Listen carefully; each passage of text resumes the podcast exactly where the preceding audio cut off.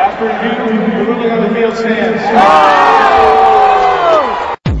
Attention. Hey, it's a perfect night for football. Perfect night for football. Attention. Das sind die Sofa Quarterbacks mit der Sportradio 360.de Extravaganza zur National Football League. Overtime nicht ausgeschlossen, aber garantiert vier Quarter mit exzellentem Passspiel, bemerkenswerten Rushes und roten Flaggen, die unsere Special Team Coaches den Umpires entgegenschleudern.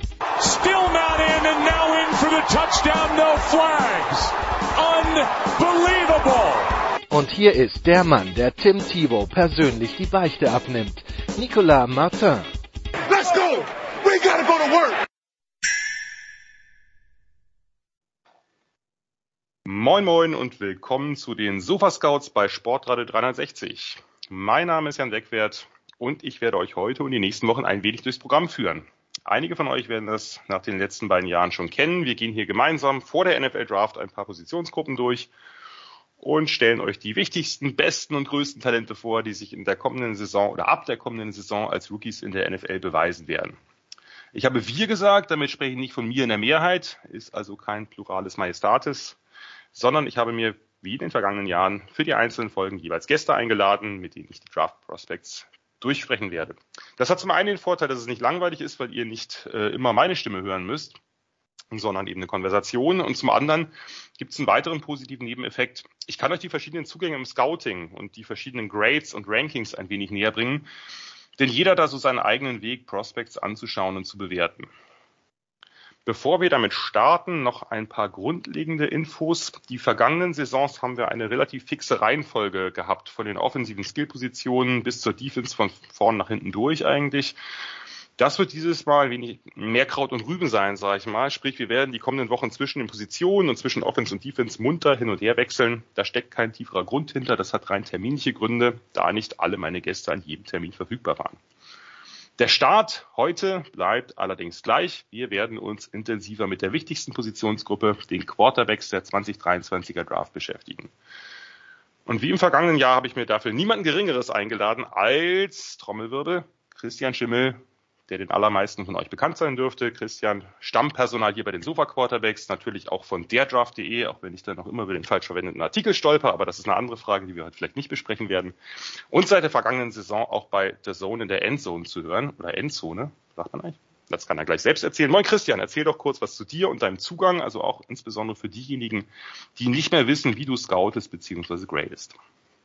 Ja, einen wunderschönen guten Tag zusammen. Es ist tatsächlich die Endzone, ähm, die ich jetzt im zweiten Jahr schon mit begleiten durfte, mit vielen wunderbaren Kollegen vor und, und hinter dem Mikro quasi. Ähm, mein Zugang zum Scouting, keine Ahnung, irgendwann äh, vor über zehn Jahren mittlerweile äh, habe ich mich angefangen für College Football, für den Draft zu interessieren, hatte keine Ahnung, was dabei passiert.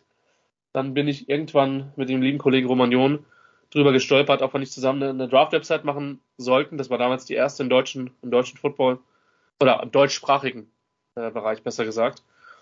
Und jede, äh, ja, wir, wir haben nach einer Skala gesucht und haben gesagt, wie kriegen wir es am besten hin? Und sind dann tatsächlich so weit gegangen, dass wir gesagt haben, okay, äh, die 1,0 ist quasi die bestmögliche Grade. Ähm, die 1 bedeutet immer die Runde, wo wir einen Spieler draften würden. Die Zahl dahinter, den Bereich der Runde, also eine 1,5 wäre zum Beispiel Mitte der ersten Runde, eine 6,8 eher Ende der sechsten Runde wichtig, und das ist so ein bisschen der Spoiler, ähm, weswegen mitunter die sehr große Diskrepanzen manchmal zwischen unserem Board und Draftspot sind. Wir nehmen keinen Charakter mit rein. Wir nehmen keine Verletzung mit rein. Also, vielleicht kann es sein, wenn ich lese, der Typ ist zweimal Academic All-American, dann kann ich mir schon denken, dass das keine komplette Hohlbratze ist. Ähm, aber ähm, es, es spielt auch im Detail keine Rolle. Wie schwer war jetzt der Kreuzbandriss? Wie sehr hat die Achillessehne gelitten? Das nehmen wir zur Kenntnis. Das geben wir in unserem Podcast auch an. Aber äh, wir lassen es nicht in die Bewertung mit einfließen, aus dem simplen Grund, dass wir ähm, ähm, äh, auf den simplen Grund, dass wir sagen, wir, wir maßen uns das nicht an. Und ähm, deswegen keine Ärzte. Hm? Wir sind keine Ärzte. Also wir sind keine Ärzte und deswegen natürlich Tape, athletisches Potenzial und natürlich der Fit. Ähm, das sind so die drei, äh, die drei wichtigen Dinge. Und äh, ja, ich freue mich da total drauf. Und das Schöne ist, äh, die meisten werden es ja wissen, ähm, wir machen jetzt seit ein paar Jahren eine Live-Coverage und da ist mir dann einer im NFL-Talk aufgefallen, der so unfassbar krass, also nicht nur über College Football, sondern über Draft geschrieben hat und da bin ich über den gestolpert, dann haben wir telefoniert, haben uns gut verstanden und jetzt podcasten wir schon ein paar Jahre zusammen. Und du bist zum Glück ein wesentlicher Teil, ein tragender Teil unserer Live-Coverage, Jan. Und ähm, ich freue mich auf die Sofa-Scouts, ich freue mich auf die Live-Coverage. Ähm, Draft-Season ist jetzt, ähm, ja, auf, auf einem absoluten quasi ähm, Höhepunkt. Wir beide werden jetzt in den nächsten Wochen nochmal ordentlich Tape fressen und äh, ja, habe ich richtig Bock drauf. Da werden die Blumen richtig hin und her geschossen, Christian. Aber genau, äh, vielleicht auch noch kurz, ähm, weil ich möchte ja nicht nur äh, meinen Gästen das Wort geben, sondern auch mir selber. Bei mir ist es so, ich mache das in der Tat ähnlich wie Christian. Also ich versuche das Talent zu bewerten, die Projection, also auch natürlich das Upside, nicht nur das, was jetzt da ist, sondern auch das, was noch kommen kann. Werde auch den Charakter größtenteils rauslassen, es sei denn, wie gesagt, das ist, äh, kann natürlich immer eine Rolle spielen, dass man den Eindruck hat, ähm, dass dass vielleicht ähm, das Spielverständnis irgendwie besonders hervorsticht oder so, aber das ist ja noch immer ein, die Frage, ist das jetzt eine Charakterfrage oder ist es jetzt einfach On-Field-Skills? Verletzungen werde ich auch größtenteils rauslassen. Bei mir ist es auch so, ich werde den Positionsvalue nicht berücksichtigen. Ich glaube, das ist bei euch, kannst du vielleicht gleich auch nochmal was zu sagen, ein bisschen anders, weil ich einfach nicht weiß, wie man das vernünftig tun kann. Ähm, ich werde ähm, ich werde sozusagen Quarterbacks genauso bewerten wie Offensive Guards. Ähm, das natürlich, das heißt natürlich nicht, dass ich als GM das ähnlich machen würde, sondern ich weiß einfach nicht, wie viel mehr müsste ich Quarterbacks eigentlich upgraden, weil die Position immer wichtiger wird gegenüber einem Offensive Guard oder gegen ähm, Defensive Tackle oder Running Back oder was auch immer. Ähm, von daher lasse ich bei allen ungefähr die Grade gleich. Ich werde es etwas weniger spezifisch machen. Das heißt, bei mir werdet ihr größtenteils gröbere Rundenangaben finden. Mitte erster Runde, Ende zweiter Runde, Anfang vierter Runde. Und bei den letzten Runden ist es auch eher dann ein ungefähr sechste Runde, ungefähr siebte Runde. Das heißt einfach nur etwas grober ähm, lokalisiert, wo der Prospect bei mir gerankt ist. Vielleicht kurz eben nochmal die Frage zurückgegeben. Ihr macht es ein bisschen mit äh, Positional Value, wenn ich das richtig in Erinnerung habe. Ja, wir machen das ein bisschen mit Positional Value. Ähm, sonst hätte der, äh, der, der, der gute, also hätte der andere Spieler eine etwas höhere Grade ähm, gekriegt. Also Quentin Nelson hätte nach der ohne Positional Value vermutlich irgendwie sowas wie eine 1-0, 1-1 kriegen müssen. Weil besseres Guard-Tape habe ich in den letzten zehn Jahren nicht gesehen. Und wenn ihr nochmal geiles Guard-Tape sehen wollt, dann schaut euch einfach alles von Quentin Nelson an. Ähm. Ja, bei mir hatte der ein frühen, frühes Erstrunden-Grade sehr wenig überraschend. Ähm, genau. Und, ähm, aber, zum, aber zum Beispiel Barkley hat bei uns beiden auch die 1-0 bekommen, weil er halt, uns ist klar, dass die Running Back Position ein bisschen devaluiert hat, auch wenn die Chargers Spoiler äh, in der ersten Runde für William Robinson hochtraden werden.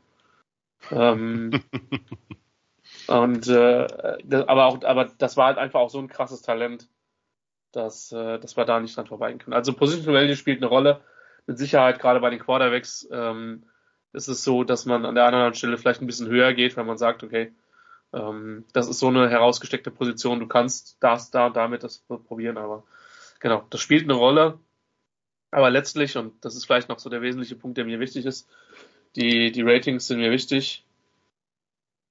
Ähm, dann, äh, aber für uns ist total, total, für uns ist total entscheidend, dass wir deskriptiv versuchen, möglichst richtig zu liegen. Also versuchen, den Spieler gut zu beschreiben, den Fit zu beschreiben das ist bei Quarterbacks nochmal wesentlich schwerer als bei anderen Positionen. Ich denke, da wirst du gleich noch einen Satz zu sagen. Äh, aber ja, das ist das Ziel, einen Spieler gut zu beschreiben, möglichst fit zu beschreiben. Und dann hängt auch ganz viel davon ab, von welchem Team wird er gedraftet, welches Scheme, etc. Ich will das nicht zu lange ausführen das hat sich ja in den letzten Jahren auch immer wieder gezeigt. Der Landing Spot, das Surrounding, das Setting, die Mitspieler, das ist einfach wahnsinnig wichtig. Die Coaches natürlich, das Scheme, äh, gerade bei Quarterbacks eben eben doch ähm, noch mal wichtiger als bei allen anderen Positionen. Und von daher ist es bei mir genauso. Der, der beste Scouting Report ist nicht unbedingt einer, wo ich jetzt die Runde genau vorhergesagt habe oder den Erfolg genau vorhergesagt habe, sondern wo ich die Stärken so beschrieben habe, dass die Stärken später ähnlich zum Tragen kommen, wenn er sich auszahlt und andersrum die Schwächen eben genau die Schwächen sind, die sich eben auch bemerkbar machen, wenn er vielleicht nicht so doll durchstarten sollte. Gut, aber genug der einleitenden Worte, die jetzt auch schon wieder recht lang sind. Legen wir einfach mal los. Wir haben heute einiges vor. Wir stellen euch elf Quarterback Prospects vor. Also mehr als in den vergangenen Jahren. Das hat schlicht den Grund, dass die Quarterback-Klasse nicht nur in der Spitze ganz gut aussieht, sondern eben auch eine Ecke tiefer ist als in den vergangenen Draft-Klassen. Insbesondere als in der letzteren. Es gibt ja vielleicht auch äh, Zuhörerinnen und Zuhörer, die für ihr Team einen neuen Backup oder Developmental Quarterback suchen und dem wollen wir eben auch gerecht werden. Nicht nur den Teams, die eben vielleicht äh, einen der drei oder vier Top Quarterbacks wählen. Ähm, darum gibt es einfach eine größere Reichweite. Das bedeutet übrigens nicht oder nicht unbedingt oder nicht zwangsläufig, dass es bei uns die elf am besten oder am höchsten gerankten Quarterbacks sind. Das kennt ihr vielleicht schon von den letzten Jahren. Wir haben natürlich die Top Prospects dabei, überhaupt keine Frage, aber dahinter ist es ein bunter Mix an verschiedenen Typen, einfach um euch auch so ein bisschen die Vielseitigkeit und Vielartigkeit der Draftklasse vorzustellen. Und auch wie gewohnt, jetzt habe ich ganz viele wie gewohnt oder wie im letzten Jahr oder wie in den letzten Jahren, machen wir das nicht als Ranking, sondern umgekehrt alphabetisch, also von Z bis A. Und ich werde jetzt einfach mal anfangen. Wir werden am Anfang ein paar Worte auch noch zu dem Quarterback sagen, äh, wie er so ähm, gerankt wurde aus der Highschool, was er im College erlebt hat, wie gut er durchgestattet ist, bevor wir dann eben auf die Projection kommen, wie wir ihn für die NFL sehen. Und ja, wir fangen mit einem an, relativ weit hinten im Alphabet und bei den meisten wahrscheinlich relativ weit oben gerankt, auch von uns. Mal schauen. Die Rede ist von Bryce Young von Alabama, äh, ein Junior. Ähm, Bryce Young ähm, ist 15,5 204 Pfund, zumindest hat er 204 Pfund bei, äh, bei der Combine äh, gemessen bzw. gewogen. Also ist ein sehr kleiner Quarterback, der eigentlich auch, das äh, denke ich, sieht man auch auf dem Feld, vielleicht nicht unbedingt 200 Pfund toppt, aber hat sich wahrscheinlich 10 oder 15 Liter Wasser reingeknallt vor der, vor der Messung, äh, dass er dann zumindest über die 200 gekommen ist. Ähm, 30,5 Arme, 9 Dreiviertel Hände. Bryce Young ist ein absoluter Top-Recruit gewesen, ein Five-Star aus California, vom Highschool Powerhouse Matter Day, ähm, hat sich für Alabama entschieden, war damals einer der zwei Top Quarterbacks, der andere war äh, DJ Uyongalele, ähm, damals bei Clemson und bei Oregon State. Äh, Bryce Young 2020 im Corona-Jahr war er Backup hinter Mac Jones. Viele haben ja damals schon erwartet, dass er gleich startet, aber Jones hat ja dann mit einer fantastischen Saison doch überrascht, zumindest mich überrascht. Äh, Alabama ist National Champion geworden, äh, Bryce Young quasi als Backup. 2021 hat er den Starterposten übernommen und gleich eine ziemlich unglaubliche Saison gespielt. 4872 äh, Passing Yards, 47 Touchdown-Pässe, klarer Gewinner der Heisman Trophy für den besten College-Spieler. Äh, Alabama ist ins National Championship Game gekommen, hat dort aber gegen Georgia verloren. Die hatte man vorher im SEC Championship Game noch ziemlich auseinandergenommen. 2022 eine weitere herausragende Saison von ihm.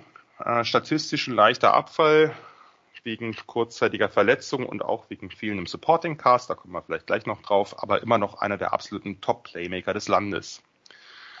Bryce Young, ja, ähm, hier noch vielleicht kurz, ich mache, äh, ich werde das so ein bisschen nicht positive, negative Punkte durchgehen, sondern ich habe eine Dreiteilung in Passing oder Technik des Passings, äh, Pocket-Verhalten und dann eben äh, Running und diverses Sonstiges und gehe einfach so ein bisschen naja, den Typen Bryce Young durch. Bryce Young hat einen guten, keinen super starken Arm, hat eine schöne Throwing Motions, ist jetzt nicht unbedingt der Quarterback, der super krasse Bullets wirft, die Bälle sind gelegentlich etwas zu lange in der Luft, aber insgesamt ist das schon, sieht das schon sehr ästhetisch aus. Der Release ist ziemlich schnell, notwendigerweise eher tief, weil er einfach ein kleiner Quarterback ist. Aber kann einfach auch sehr, sehr viel mit seinem Arm machen. Diese Arm-Angle-Variation, Würfe against the grain. Ähm, insgesamt hat er einfach eine exzellente Körperkontrolle. Also gibt dann immer wieder Bälle, wo er im Fallen einen harten Pass noch über die Mitte anbringt oder so. Äh, gegen Georgia 2021 gibt es ein schönes Beispiel. Er berücksichtigt die Pressure bei der Throwing Motion, hat äh, Flexibilität und Balance, befreit sich aus beinahe Sacks, da kommen wir gleich auch nochmal vielleicht genauer drauf. Ist insgesamt einfach das, das Werfen sieht, hat mich schon stark beeindruckt. Ist jetzt keine große Überraschung, hat man ja äh, während der Saison schon gesehen, hat generell eine gute bis sehr gute Accuracy, also Genauigkeit, ähm, gutes Ballplacement. Was ich, was ich wirklich mag, ist äh, Bryce Young ähm, passt das Ballplacement nach Coverage an, also hat eben diese Tendenz, Bälle gegen Man-Coverage hochzulegen, dass er den Receiver eine Chance aufs Play gibt, äh, legt Bälle gut über Zone-Defender, übersieht hier eigentlich selten ein. Gelegentlich ist mal ein Ball zu tief, gelegentlich etwas in den Rücken, vielleicht müsste da das Movement der Receiver noch mehr, mehr berücksichtigen, aber insgesamt gefällt mir das schon ziemlich gut. Young versteht es einfach gut zu antizipieren, wirft Receiver offen, wie es so schön heißt, gerade 2022, wo er eben auch das Problem hatte, dass er ein sehr junges Receiving Core hatte, ähm, als dann äh, Jameson Williams und, und Matchy weg waren. Ähm, da gab es eben auch Separation-Probleme und da musste er noch, noch genauer sein. Das hat eigentlich, denke ich, grundsätzlich relativ gut geklappt. Ähm, also, dass er den Ball regelmäßig schon vor dem Cut des Receivers wirft. Ähm, über die Mitte ist das extrem schwer zu verteidigen, dass er einfach ein sehr, sehr gutes Timing hat in Bezug auf die Entwicklung der Routes. Was ich sehr wichtig finde bei ihm, er wirft viel und auch ziemlich erfolgreich über die Mitte. Das ist ein sehr positives Zeichen, gerade weil er eben so ein kleiner Quarterback ist. Da gibt's ja dann immer die Frage, wie kann er über seine riesen O-Liner drüber gucken? Oder kann er an denen vorbeigucken? Wie viel muss er sich in der Pocket bewegen zwischen den O-Linern? Sozusagen das Doug Flutie-Syndrom, wenn man so will. Also, dass man immer wieder kleine Steps machen muss, damit man eben von, von einem Gap zwischen den Linern zum nächsten kommt. Das ist bei ihm einfach, äh, das sieht bei ihm sehr flüssig aus. Da muss er jetzt nicht groß adjusten. Ähm, er geht durch Progressions, hat, finde ich, viel des Feldes im Auge, also ist so ein Field Surveyor, hat ein schnelles Decision Making, hat auch gute Augen mit einem guten Blick, mit dem er die Safeties oft auf die falsche Seite lockt. Ich mag seine Throws on the Move.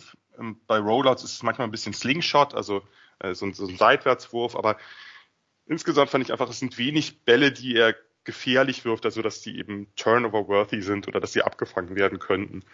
Ähm, es gab eine gewisse Streuung, äh, das, das kann passieren, gerade bei tiefen Bällen, die sind nicht immer super akkurat, aber ich finde so Bottom Line für mich im Passing ist, er findet Lösungen. Das Pocket-Verhalten ist noch besser. Ich fand ihn extrem poised, er sieht Blitzes, er ist under pressure mit schnellen Entscheidungen. Das Footwork ist absolut herausragend, auch unter Druck, keine Happy Feet, sparsame und effiziente Bewegungen, herausschlängeln aus Pressure, aus, auf engstem Raum, schnelle Reaktionen, also so, so Quickness, Twitch, wie man das vielleicht bei anderen Positionsgruppen nennen würde, das davon hat er extrem viel. Ähm, ich fand sein, seine Antizipation von Pressure exzellent, teilweise sogar die Antizipation davon, wie ein Defender auf seine Reaktion auf Pressure reagiert, also wirklich vorausdenkend, extrem vorausdenkend. Er hat eine innere Uhr, dass er nicht ewig in der Pocket steht, das muss er auch haben, einfach weil er eben nicht die Size hat. Er ist keiner, der jetzt die Pocket super schnell verlässt, sondern eigentlich auch verlässlich reinsteppt, auch in sich verengende Pockets, keiner, der sofort eben den, den Rollout oder nach außen ausbricht.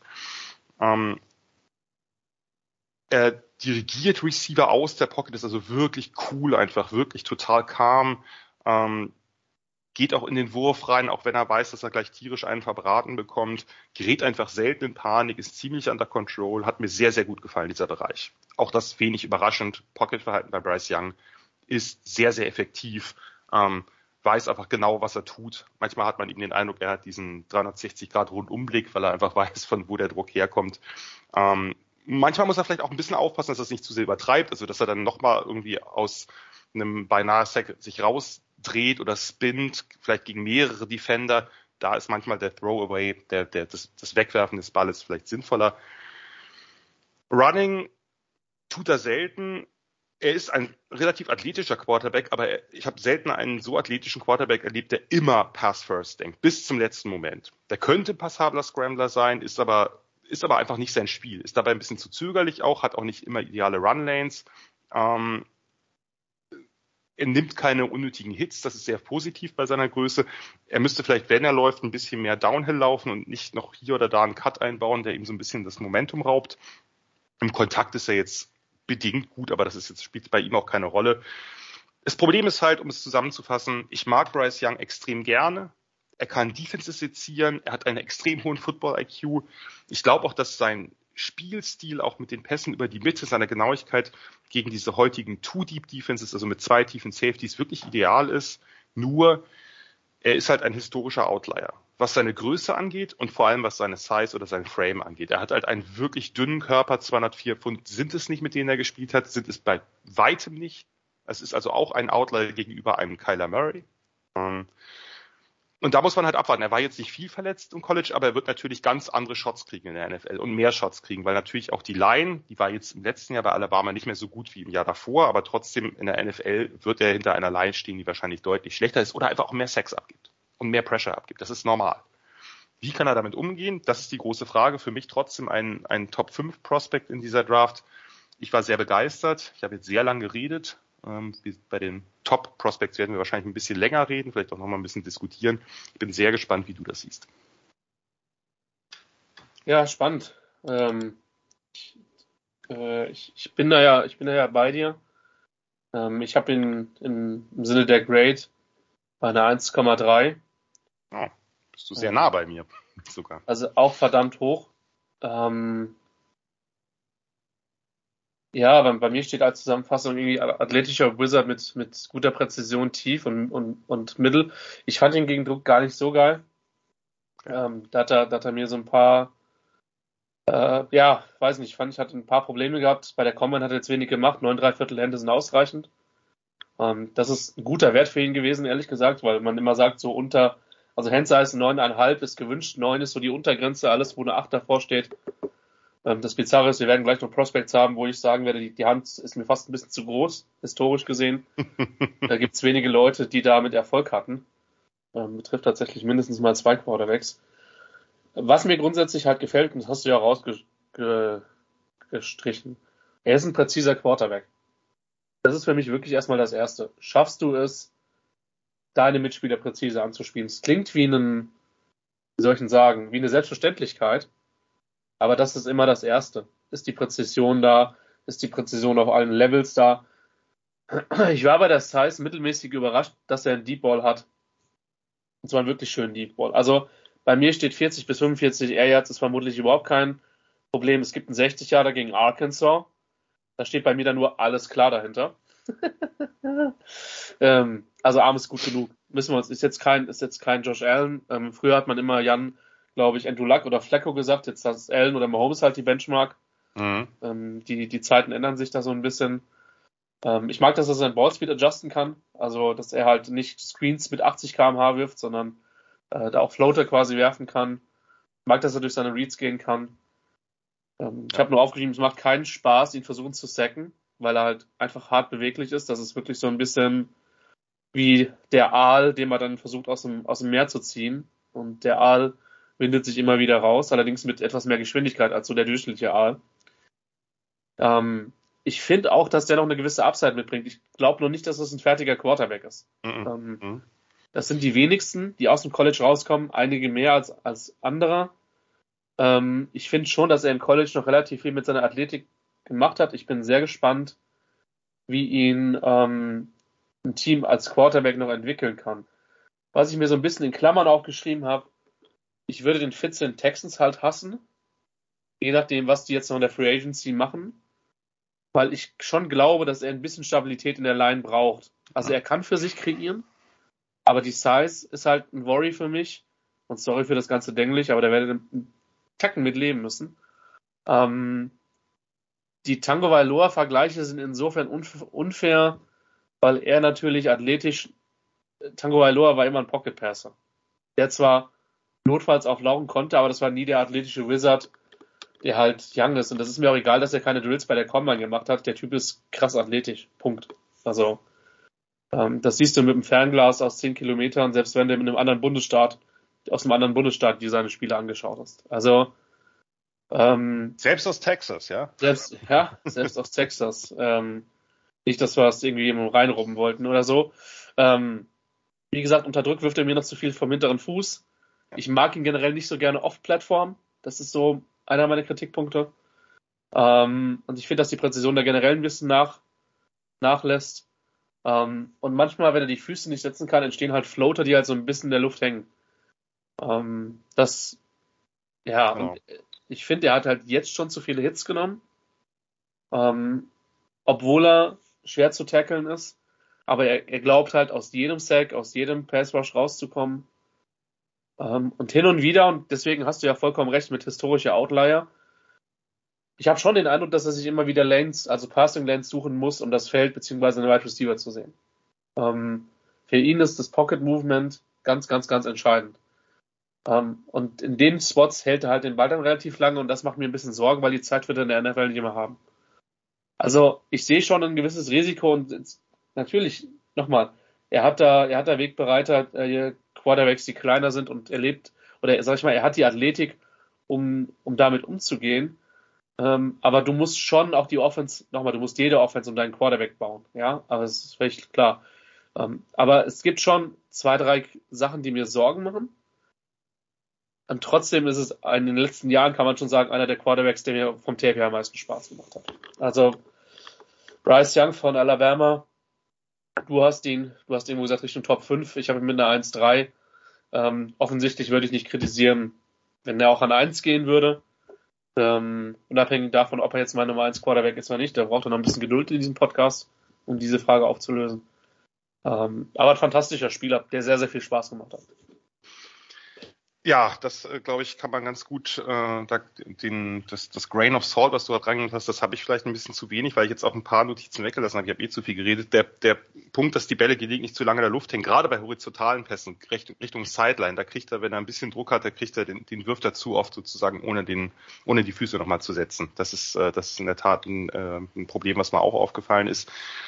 Ähm, er hat sehr viele Hits bekommen und zu viele Hits. Und wenn man sich ein Spiel anguckt wie ähm, 2021 gegen Auburn im Iron Bowl, da hat er einfach das ganze Spiel über auf gut Deutsch auf die Fresse bekommen. Und hat trotzdem am Ende den Game-Winning Drive gemacht, den es eigentlich nicht, nicht mehr hätte geben dürfen, aber anyway, ähm, das ist eine Toughness, die ich, die ich an ihm sehr geschätzt habe. Ja, da, da, da sitzt auch nicht jeder Pass, äh, gerade unter Druck. Das wird es bei anderen Quarterbacks aber auch geben, über die wir heute reden. Ähm, nur das Quarterback-Spiel, ich glaube, als Quarterback in seinem Quarterback-Spiel hat er schon relativ hohen Floor. Das heißt nicht, dass er keinen Upside hat, aber ich glaube, er hat schon, äh, schon einen gewissen Floor, ähm, mit dem man sehr gut arbeiten kann. Und ich bin ganz bei dir. Äh, Bryce Young braucht, oder es wäre gut, wenn Bryce Young eine Line hat, die nicht total porös ist. Weil er ist eben kein Kyler Murray. Er wird nicht die Riesenläufe damit machen. Er hat das in dem einen oder anderen Spiel mal eingebaut. Äh, in der vorletzten Saison gegen Georgia war das erste, wo er es richtig viel gemacht hat. Also richtig viel heißt drei, vier, fünf Läufe äh, weil ähm, das ist nicht sein, das ist nicht seine Präferenz, aber das kann er halt einmal, wird er vielleicht in der NFL am Anfang sogar ein bisschen mehr machen müssen, weil die Lines halt äh, vielleicht noch weniger lange halten. Kommen wir zum nächsten Spieler und äh, wenn ich das jetzt richtig nach unserer Vorbesprechung verstanden habe, wirst du ihn vorstellen. Ich werde ihn vorstellen. Ja, das ist Clayton Tune, Quarterback University of Houston, äh, ein Senior 6'3 220 ähm, das klingt jetzt immer so hart, wenn ich bei later, bei Prospects, die ich ein bisschen später habe, so meine Einzeiler vorlese. Für mich halt ein West Coast Spread Quarterback mit limitierter Upside und Arm, kommt aus Texas, war ein Freestyle Recruit, äh, Nummer 19 Quarterback bei ESPN, ähm, hatte auch Angebote von Kansas, Mississippi, Florida äh, Athletic und, und einige andere. Ähm, drei Jahre Starter bei Houston, was man, was man erstmal machen muss ähm, die auch, sag ich mal, mit einer klassen Spread Air Raid Einschlag haben. Ähm, zwei Jahre Teamkapitän. Ähm, grundsätzlich über seine Karriere ein knapp 64% Passer, über, also knapp 12.000 Yards, was im College auch wenige machen, was zeigt, wie viel Erfahrung er hat. 104 Touchdowns, 41 Picks. Ähm, und seine Statistiken im letzten Jahr waren dann gerade was Completion Percentage betrifft nochmal eine schöne Steigerung. Der ist so nämlich bei 67% über 4000 Yards. Und äh, 40 Touchdowns bei 10 Picks. Ähm, muss man erstmal machen. Hatte grundsätzlich eine gute Combine, 9,5er Hände, ähm, Rush-Score von 9,72, was vor allen Dingen mit seiner Explosion und der, und der Geschwindigkeit zusammenhängt. Also ist super schnell gelaufen ähm, und ist, ist explosiv, hat allerdings keine Movement Drills gemacht. Ich vermute, ähm, dass er dann, äh, dass er dann ein bisschen die, die Grade gesunken wäre. Ähm, vom Scheme her, ich habe es gerade schon angesprochen, ähm, so viele RPOs und One-Read-Plays, was es für mich in der Bewertung sehr schwierig macht und die habe ich noch gar nicht genannt. Ich habe ihn Borderline fünfte Runde mit einer 6,0. Ähm, also verhältnismäßig spät im Draft am dritten Tag. Ähm, ich mag seine Release, kommt den Ball schnell raus, wirft einen schönen, fangbaren Football. Ähm, kann über die Mitte werfen und auch Zone Coverage schlagen. Ähm, hat hin und wieder mit der Präzision seine Momente. Klammer auf, es sind mir zu wenige. Der Frame gefällt mir, kann upsteppen, aber oft zu spät. Footwork ist okay, kann seinen Kopf drehen, auch wenn es manchmal etwas dauert. Trifft in der Regel offene Receiver. Ähm, hat auch den einen oder anderen sehr guten Spot Throw. Mit Spot Throw meine ich, ich ziele auf die vordere Pylon zum Beispiel.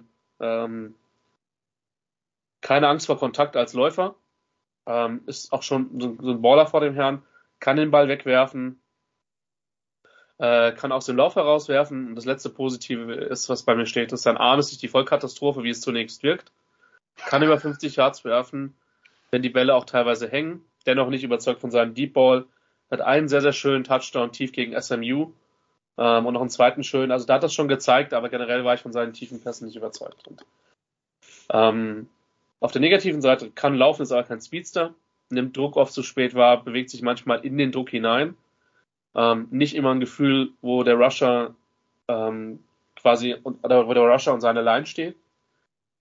Ähm, ich fand ihn super oft spät mit seinen Reads, wirkt manchmal zögerlich mit dem Football.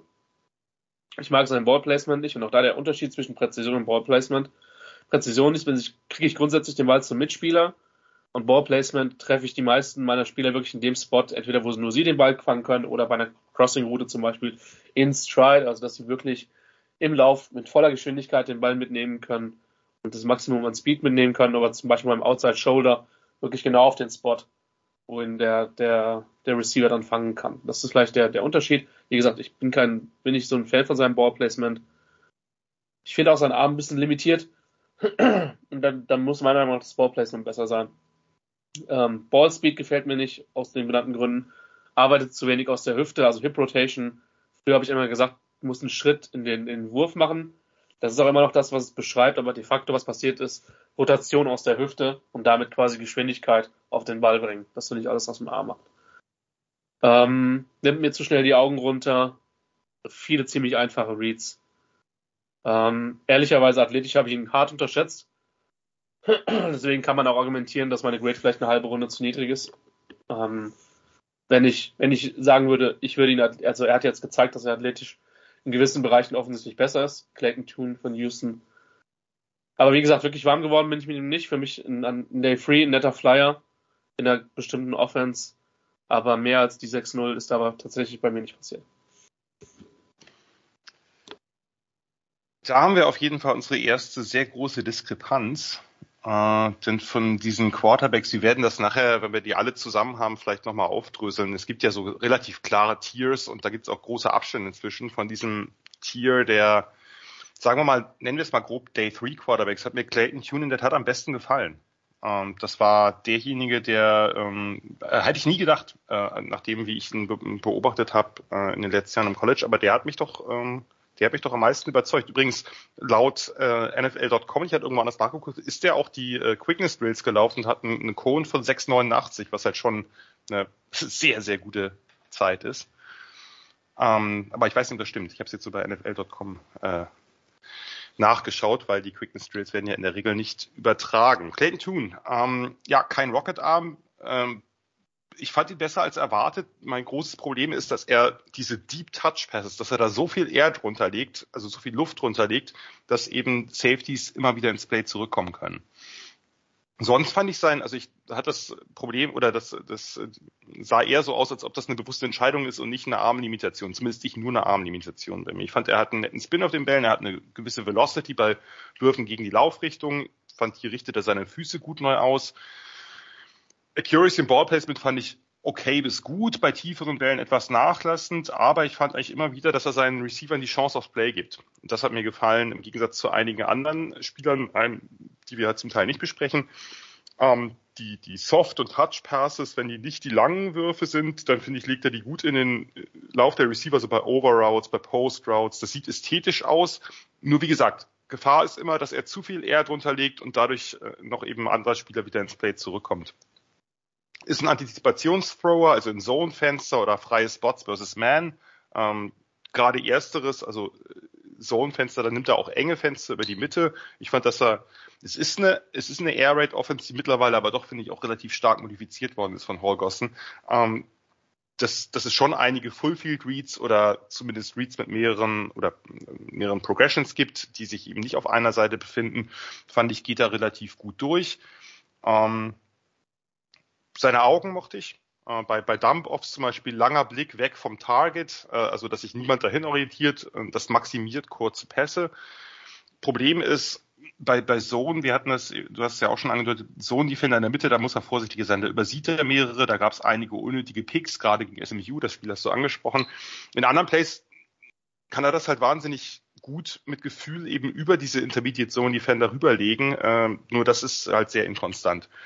Und tiefe Pässe, wie gesagt, oft ein Abenteuer, nicht unbedingt wegen Genauigkeitsproblemen, sondern einfach, weil er viel zu viel Luft unterlegt.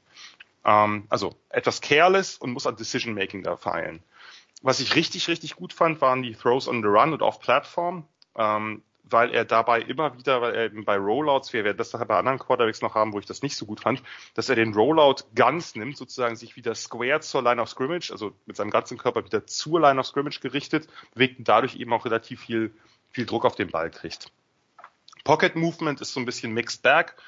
Gefiel mir grundsätzlich. Aus Shotgun nimmt er extrem weite Dropbacks auf. Das muss er ein bisschen reduzieren bei den Pros. Äh, macht Schritte in die Pocket rein, mehr oder weniger konstant, oft zum Run up the middle, also da müsste er vielleicht ein bisschen länger die Augen downfield halten. Oft macht er das, manchmal nicht. Ich mag, wie er Plays extended. Ähm, ich finde, dass er, also er muss in der Pocket ein bisschen gucken, dass er nicht zu viel macht, dass er länger nach Dropback in Base stehen bleibt, dass das Footwork nicht zu viel wird. Ich fand aber sein, seine Awareness gegen den Rush, die habe ich ein bisschen anders beurteilt, die fand ich relativ, relativ gut wenngleich äh, er manchmal in der Tat zu zögerlich ist. Ähm, aber ich finde, er sieht eigentlich oder kann einem so ankommenden Rushern relativ gut ausweichen. Ähm, müsste manchmal schneller den Trigger pullen, das habe ich auch. Ähm, nur insgesamt seine Fußarbeit fand ich grundsätzlich ja, mit allen kleineren Schwächen. Ähm, das, das Resetten der Füße ähm, dass er die Füße, dass die Füße nicht aneinander, also dieser Heel-Click, dass sie nicht aneinander kommen, äh, sondern dass er die Füße halt wirklich auch diszipliniert jeweils setzt und dass die in Unison sind, also in Einheit sind, das fand ich relativ gut. Ähm, die, das Running, also dass er ein guter Athlet ist, finde ich, hat man schon gesehen. Ist klar, Pass First Quarterback, idealerweise aus der Pocket auch, aber ich finde, wenn der, wenn der läuft, der hat eine gewisse Big Playability mit Long Speed. Da gab es ein, zwei Plays, wo der wirklich dann die Defense komplett davon gelaufen ist. Ähm, ist eher jemand mit guten Running Lanes, nicht unbedingt der Cutter oder der, der mit krassen Moves. Ähm, hat eine gewisse Contact Balance, ist strong, kann Mauer oder zu hohe Hits absorbieren, bricht Arm Tackles in der Box. Relativ Quarterback Draws, nicht immer mit großem Raum gewinnen. Die waren halt Teil des regulären Run Games. Ähm, und ich fand, er hat halt ein gewisses Klatsch gegen gehabt. Also wenn es darauf ankam, im Fourth Quarter gab es immer wieder Drives, die mich doch ziemlich überzeugt haben. Von daher bei mir Clayton Toon ein Spieler, der so am Anfang des dritten Tages, early mid fourth round ist und in der Tat mein Quarterback 6. Ich glaube, du beurteilst einfach die Klasse. Bisschen positiver. Weil ich gerade mal schauen muss. Er ist mein Quarterback 10, ehrlicherweise.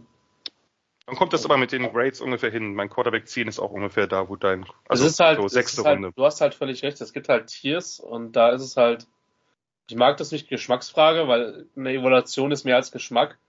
Aber es gibt halt Sachen, die dem einen mehr auffallen, die für den anderen wichtiger mhm. sind. Deswegen podcasten wir auch, damit wir nicht, ich, wie gesagt, ich finde das sehr gut. Und gerade am dritten Tag vermute ich, dass die Boards der Teams ähm, sehr unterschiedlich ähm, aussehen werden, gerade auch auf der Position. Das glaube ich auch und ich glaube daher ein bisschen, vielleicht ist das Wort falsch, Geschmacksfrage, aber ich glaube ein bisschen kommt es darauf schon auch an, was man dann für einen Quarterback-Typus bevorzugt, ja. weil die sind diese, diese dritte Tag-Quarterback, ich finde, es gibt relativ viele dieses Jahr, die sind mehr oder weniger nah beisammen. Also ich grade das eine vielleicht ein bisschen höher, du das andere, jemand drittes nochmal was anderes. Und das macht es ja auch spannend, weil wenn wir nur über die Top-Quarterbacks reden, dann wäre es ja langweilig, weil die finden wir wahrscheinlich alle mehr oder weniger relativ gut. Schauen wir mal, aber so könnte es. so sein. Kommen wir zum nächsten Spieler, den wir auf der Liste haben. Und das ist Dorian Thompson Robinson von UCLA. DTR, ein Fifth-Year Senior. Also jetzt müssen wir Covid mitrechnen, er ist kein Redshirt Senior, sondern ein Fifth-Year Senior, weil er, glaube ich, kein Jahr hätte er redshirten können, aber es gibt ja das natürliche Redshirt durch das Covid-Jahr 2020. DTR, äh, 6 foot 2, also 6 Fuß 2, 203 Hunds, äh, 30, 5 Achtel Arme, also jetzt nicht die längsten Arme der Welt, äh, Hände 9, 7 Achtel, also alles soweit okay. Ähm, DTR, ein hoher Forster Dual Threat Quarterback aus Las Vegas vom Powerhouse Bishop Gorman, entschied sich für UCLA und den legendären Coach Chip Kelly. Äh, war in seinem ersten Jahr noch Backup und Part-Time Starter hinter bzw. neben Wilton Spade, den kennen vielleicht einige noch besser aus seiner Zeit bei Michigan Danach vier Jahre unumstrittener Starter bei den Bruins. Die ersten beiden Jahre verliefen unrund, also sowohl für ihn als auch fürs Team. Das Team war wenig erfolgreich und bei DTR war es so, da wechselten sich spektakuläre Plays und fürchterliche Fehler relativ regelmäßig ab. Ganz ist das immer noch nicht verschwunden, aber äh, so ist es eben nicht mehr. Denn 2021 und 2022 wirkte das dann noch schon eine Ecke runter. Letzte Saison war klar, die beste, fast 70% Completions, knapp 3200 Yards Passing, 27 Touchdowns und dazu 645 Rush Yards und 12 Rush Touchdowns. Und auch das Team hat überrascht. 9, 9 zu 4 Saison, das war, hatte, hat nicht unbedingt viele erwartet, dass UCA so gut aussehen würde.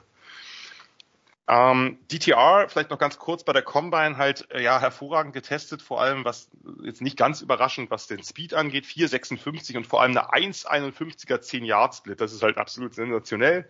Ähm, die Jumps waren also gut, okay bis gut. Ähm, die Quickness Drills jetzt nicht unbedingt so gut, aber ich weiß auch nicht, wie viel Mühe er sich da gegeben hat.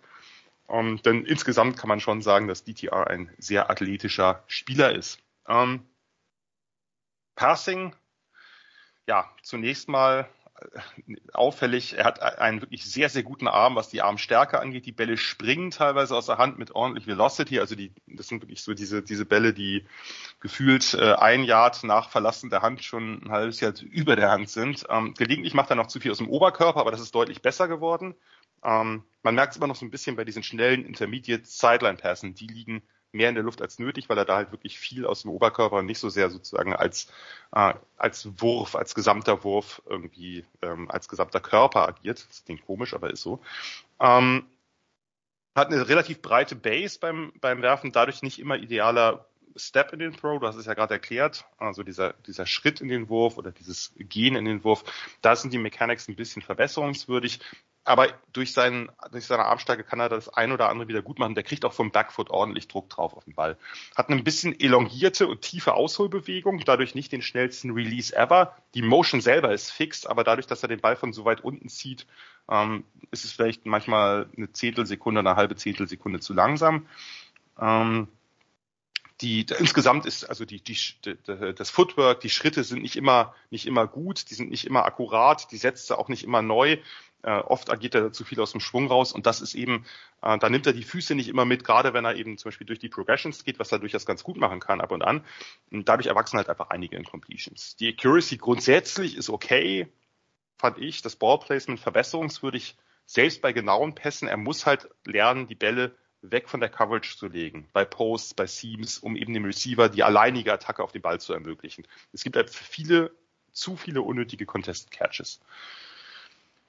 Progressions fand ich okay, meistens eher Harfield Reads, also dass er eben nur eine Hälfte lesen musste. Das lag aber auch einfach daran, das ist jetzt nicht unbedingt, äh, liegt jetzt nicht unbedingt daran, dass er jetzt irgendwie nicht, nicht äh, äh genug Spielintelligenz besitzt, sondern das war auch eine schematische Frage, weil UCLA sehr, sehr viel mit diesen Three-by-One-Formations gespielt hat, also dass drei Receiver auf einer Seite stehen. Ähm, und mit auch mit drei Routes, die dann auf der Seite verbleiben, nicht unbedingt immer mit Crosser. Das heißt, es war nicht so viel predetermined, also dass das schon feststand, auf welchen Spieler das geht, sondern einfach, dass eine Seite eben klar bevorzugt wurde schematisch. Decision Making ist immer noch ein bisschen spotty, nimmt zu viel gefährliche Würfe, insbesondere nach innen oder zur Coverage gelegte Bälle. Teilweise ist ein bisschen zu spät über die Mitte, ähm, ist aber weniger geworden, fand ich. Also fand ich, gerade wenn man das mit den Jahren davor vergleicht, ähm, auch 2021er Tape noch da, davor sollte man gar nicht gucken, wenn man DTR als NFL Prospect ernst nehmen will. Ähm, das ist deutlich, deutlich besser geworden. Tiefe Bälle fand ich ein bisschen spotty, müssten bei seiner Armstärke besser kommen. Kein besonders guter Touch-Passer. Ähm, insgesamt fand ich das Deep Passing ein bisschen enttäuschend für die Armstärke. Ähm, Pocket Movement, wenn er seine Füße richtig setzt, sehr akkurat oder relativ akkurat. Besseres Footwork als erwartet. Immer noch zu inkonstant, aber hier sehe ich einfach deutliche Fortschritte. Bei ihm ist es auch so, finde ich, er nimmt er hat eine gewisse Tendenz zu zu viel in der Pocket. Er müsste bei Druck eher stehen bleiben. Ähm, paar zu viele Hüpfer oder Steps. Ich weiß nicht, woran das liegt. Aber was er gelernt hat, dass er eben nicht mehr so schnell nach außen ausbricht gleich und eben sein, seine Run-Qualitäten hat, sondern in die Pocket steppen, gegen den Outside Rush und dann findet er Lösung. Entweder den Scramble durch die Mitte oder eben noch den späten Throw. Gute Body Control und Balance kann sich aus Druck schlängeln, ist auch die, die Impro unter Druck gefällt mir mittlerweile richtig gut. Teils spektakuläre Befreiung. Auch da bisschen aufpassen, nicht zu viel zu wollen, bisschen diszipliniert bleiben, aber grundsätzlich mochte ich das. Pässe on the move, on the run bei Rollouts sind okay, aber ich hab, hätte gedacht, dass er da weniger, äh, dass er da mehr wirft von. Das war weniger als gedacht und da ist er dann schon eher run-minded, sag ich mal. Also da denkt er dann eher an den Lauf. Und der Lauf ist halt was, das müssen wir ganz klar sagen, das, das macht man seine Grade bei ihm deutlich höher, weil das einfach ein absolut herausragender Runner ist in so, so vielen Belangen. Er ist schnell, er hat gute Vision, er hat gefährliche, ansatzlose Cuts Burst und Lateral Quickness extrem spannende Kombi insgesamt. Also wirklich den, den Burst und dann aber auch diese, diese Moves. Also er ist nicht nur schnell, sondern er ist extrem beweglich. Speed-Variation, total intelligent, kann den Burst einfach urplötzlich dazuschalten und dadurch die Angles verändern der Defender. Die sind dann nämlich einfach zu optimistisch. Ähm, er ist auch stärker als gedacht, also als sein Frame nahelegt. Er kann durch Arm-Tackles rennen. Er macht aus guten Scrambles Big Plays durch einfach ein großes Arsenal an Moves. Hurdles, Jukes, Spins, you name it. Alles dabei. Äh, bei Rollers oder Scrambles kann er, kann er Schwung nehmen, irgendwie, wie gesagt, diese, die, die Angles erasen, ähm, oder eben dann zwischendurch einen kleinen, kleinen Cut einbauen. Es gibt halt dieses, dieses Play an der Goal-Line gegen Washington, wo er halt, ähm, wo zwei Defender von verschiedenen Seiten ankommt und er durch einen kleinen Sidestep oder Juke beide man würde sagen, ins Leere laufen lässt, aber nicht ins Leere laufen lässt, weil die aneinander knallen und er eben zwei Meter daneben dann in die Endzone, Endzone trottet. Das sind so typische DTR-Plays. Ich fand ihn als Runner smart. Äh, ich mag ihn vielleicht ein bisschen zu hoch. Ich habe ihn, ich habe ihn äh, so im Bereich Early Fifth, ähm, Late Fourth, Early Fifth. Also das war so einer, das ist auch einer, das ist glaube ich mein Quarterback sieben oder acht. Ich habe das jetzt nicht mehr ganz klar. Ähm, er hat in dieser Fast-Pace Offense gespielt, die ist natürlich, die hat natürlich gewisse Quarterback-Freundlichkeiten, was mich aber einfach, warum ich ihn vielleicht ein bisschen besser gegradet habe, als das rein nach dem Tape ist, er hat einfach deutliche Fortschritte gemacht, gerade bei Turnover-worthy Plays, also er hat Turnovers viel, viel mehr vermieden, er hat besser gelernt, in der Struktur zu spielen. Da ist für mich so ein bisschen die Frage, es ist immer noch wild, es ist immer noch relativ unwägbar, was er macht. Manchmal eben auch fürs eigene Team. Aber wie viel ist da noch drin? Das ist so ein bisschen, bisschen mein Upside-Pick in der Mitte der, der Draft, wenn ich bei Quarterbacks, äh, wenn ich von Quarterbacks ausgehe. DTR ähm, von UCLA, wie gesagt, mit so in, im so Bereich, ja, späte vierte, frühe fünfte, vielleicht mittlere fünfte, je nachdem, wie weit man eben ähm, dieses Upside bemisst. Ähm, du hast ja, du hast ja begründet, warum du ihn so hoch hast. Ja. Ich glaube, der Unterschied zwischen mir und dir, ich habe ihn Anfang 6. mit einer 6-3, ähm, ist einfach, dass die Qualitäten als Runner bei dir dann, glaube ich, einfach nochmal entscheidender sind als, als bei mir, ehrlich gesagt. Ähm, mhm. Ich mag ihn nicht, ich mag die Präzision nicht. Das, das tiltet mich. Ich kann's, also. ja, ich kann es verstehen, mal, ich kann es verstehen. Zunächst mal, ich würde echt killen für so eine Offense, die Zone, das, also, was die Offense gegen bestimmte Zone Coverages gespielt hat, du kannst ihm ja nicht mehr vorwerfen, dass er nicht so viele NFL-Würfe in enge, enge Fenster hat, weil wenn dein verdammter Wide Receiver sechs Yards offen ist, dann wirfst du den an. Ähm, ich finde es so krass, und das ist mir halt auch nochmal bei dem Tape erst wieder, weil ich müsste jetzt wirklich überlegen, wer, wer der letzte Chip Kelly Quarterback ähm, im, im, Draft gewesen ist. Ich weiß nicht, ob es die Anthony Thomas oder so jemand war. Darren ähm, meinst du? Darren, Darren Thomas. Darren uh, Thomas, die, genau. Die Anthony ist der Running Back gewesen. Ja gut, Mariota, Mariota hat er ja mit, also das ist dann unter Helfrick gewesen, aber den hat er ja quasi mit äh, aufgebaut. Ja. Aber, oder recruited, aber gut, klar, nee, das ist natürlich nicht der, den er dann am Ende äh, fein geschliffen hat. Ich, ich finde es halt krass, wie viele freie Würfe die kreiert haben. Also, ich will nicht sagen, ich hätte die Würfe getroffen. Nein, hätte ich nicht. Mit 5-9 äh, hätte ich mir auch Passing Lanes suchen müssen. Der Unterschied zu äh, DTR ist, ich wäre ein bisschen langsamer gewesen, aber vielleicht wäre der ein oder andere an mir abgeprallt. ähm, er trifft halt den Receiver, er kann sliden, die Schnelligkeit hat er unter Beweis gestellt. Er hat mit Antizipation geworfen, da ist mir ein Wurf besonders in Erinnerung geblieben, wo er quasi auf eine, auf eine Curl-Route wirft und der, der Wide Receiver noch nicht ansatzweise im Break ist. Das war ein Dritter und Sechs gegen, boah, frag mich nicht. Ähm, aber das ist halt schon eine Sache, wo ich mir denke, okay, da ist halt auch was da. Ähm, kann in der Pocket absteppen. Ich fand das Movement in der Pocket gut bis sehr gut. Und vor allen Dingen als Runner. Ich weiß nicht, ob du immer ein Spy abstellen musst, aber es ist halt auch kompliziert. Deswegen haben halt auch so viele Teams gegen UCLA Zone gespielt. Wenn du ein Man-to-Man -Man spielst, dann kannst du halt einfach deine Receiver auch so weit tiefe Routen laufen lassen. Ja. Und kannst sagen, okay, DTA laufen im Zweifel einfach dahinter und dann hast du 6, 7, 8 Yards garantiert, weil so schnell ist der Rest gar nicht da. Du kannst einfach Raum kreieren. es ist quasi wie eine Quarterback Isolation, wenn, äh, wenn, wenn der Raum nicht, also wenn, äh, wenn du Receiver aus dem Raum halt ziehst, ne? Ähm, und deswegen musst du eigentlich, bist du gezwungen, zumindest ein Stück weit Zone zu spielen. Ähm, akkurat auf kurzen Routen, wenn auch das Ballplacement, das hast du angesprochen, teilweise nicht passt, dass es sich bewegen kann. Ähm, hast du auch angesprochen, die Release hast du angesprochen. Sie wirkt grundsätzlich quick, aber manchmal hat er halt auch so echt so einen extrem weiten Weg von, von Ja. unten, das hattest du auch Ja. gesagt. Ähm, Größe ist halt ein Ding, ähm, Alter ist ein Ding, das ist ein 99er Jahrgang. Ähm, das hattest du angesprochen. Macht mir auch zu viel zu wenig mit dem Körper und zu viel aus dem Arm. Was allerdings auch, man kann das auch anders interpretieren und sagen, da ist halt noch Upside als Passer da. Ne? Also, weil er technisch eben noch nicht auf dem Niveau ist. Die Frage ist, kriegst du das in 25 noch so rein? Oder 24 besser gesagt. Äh, Jetzt ist er noch 23, also äh, Ja, im wird erst. ja. Ähm, wir werden zu viele Pässe runtergeschlagen. Das hat mit seiner Release halt auch zu tun. Ja. Du hast recht, er kriegt Druck, also er kriegt auch Druck auf den Ball, wenn er im Rückwärtsfallen wirft. Er macht es mir trotzdem viel zu oft. Also, ähm, das, das würde ich mir einfach sauberer wünschen. Downfield Accuracy hat mir nicht gefallen, gar nicht. Gerne mal zu Nee. spät mit dem Football. Ähm, ich habe mir aufgeschrieben, dass er gerne mal sich sehr schwierige Würfe nimmt. Und das USC-Tape war da halt schon brutal.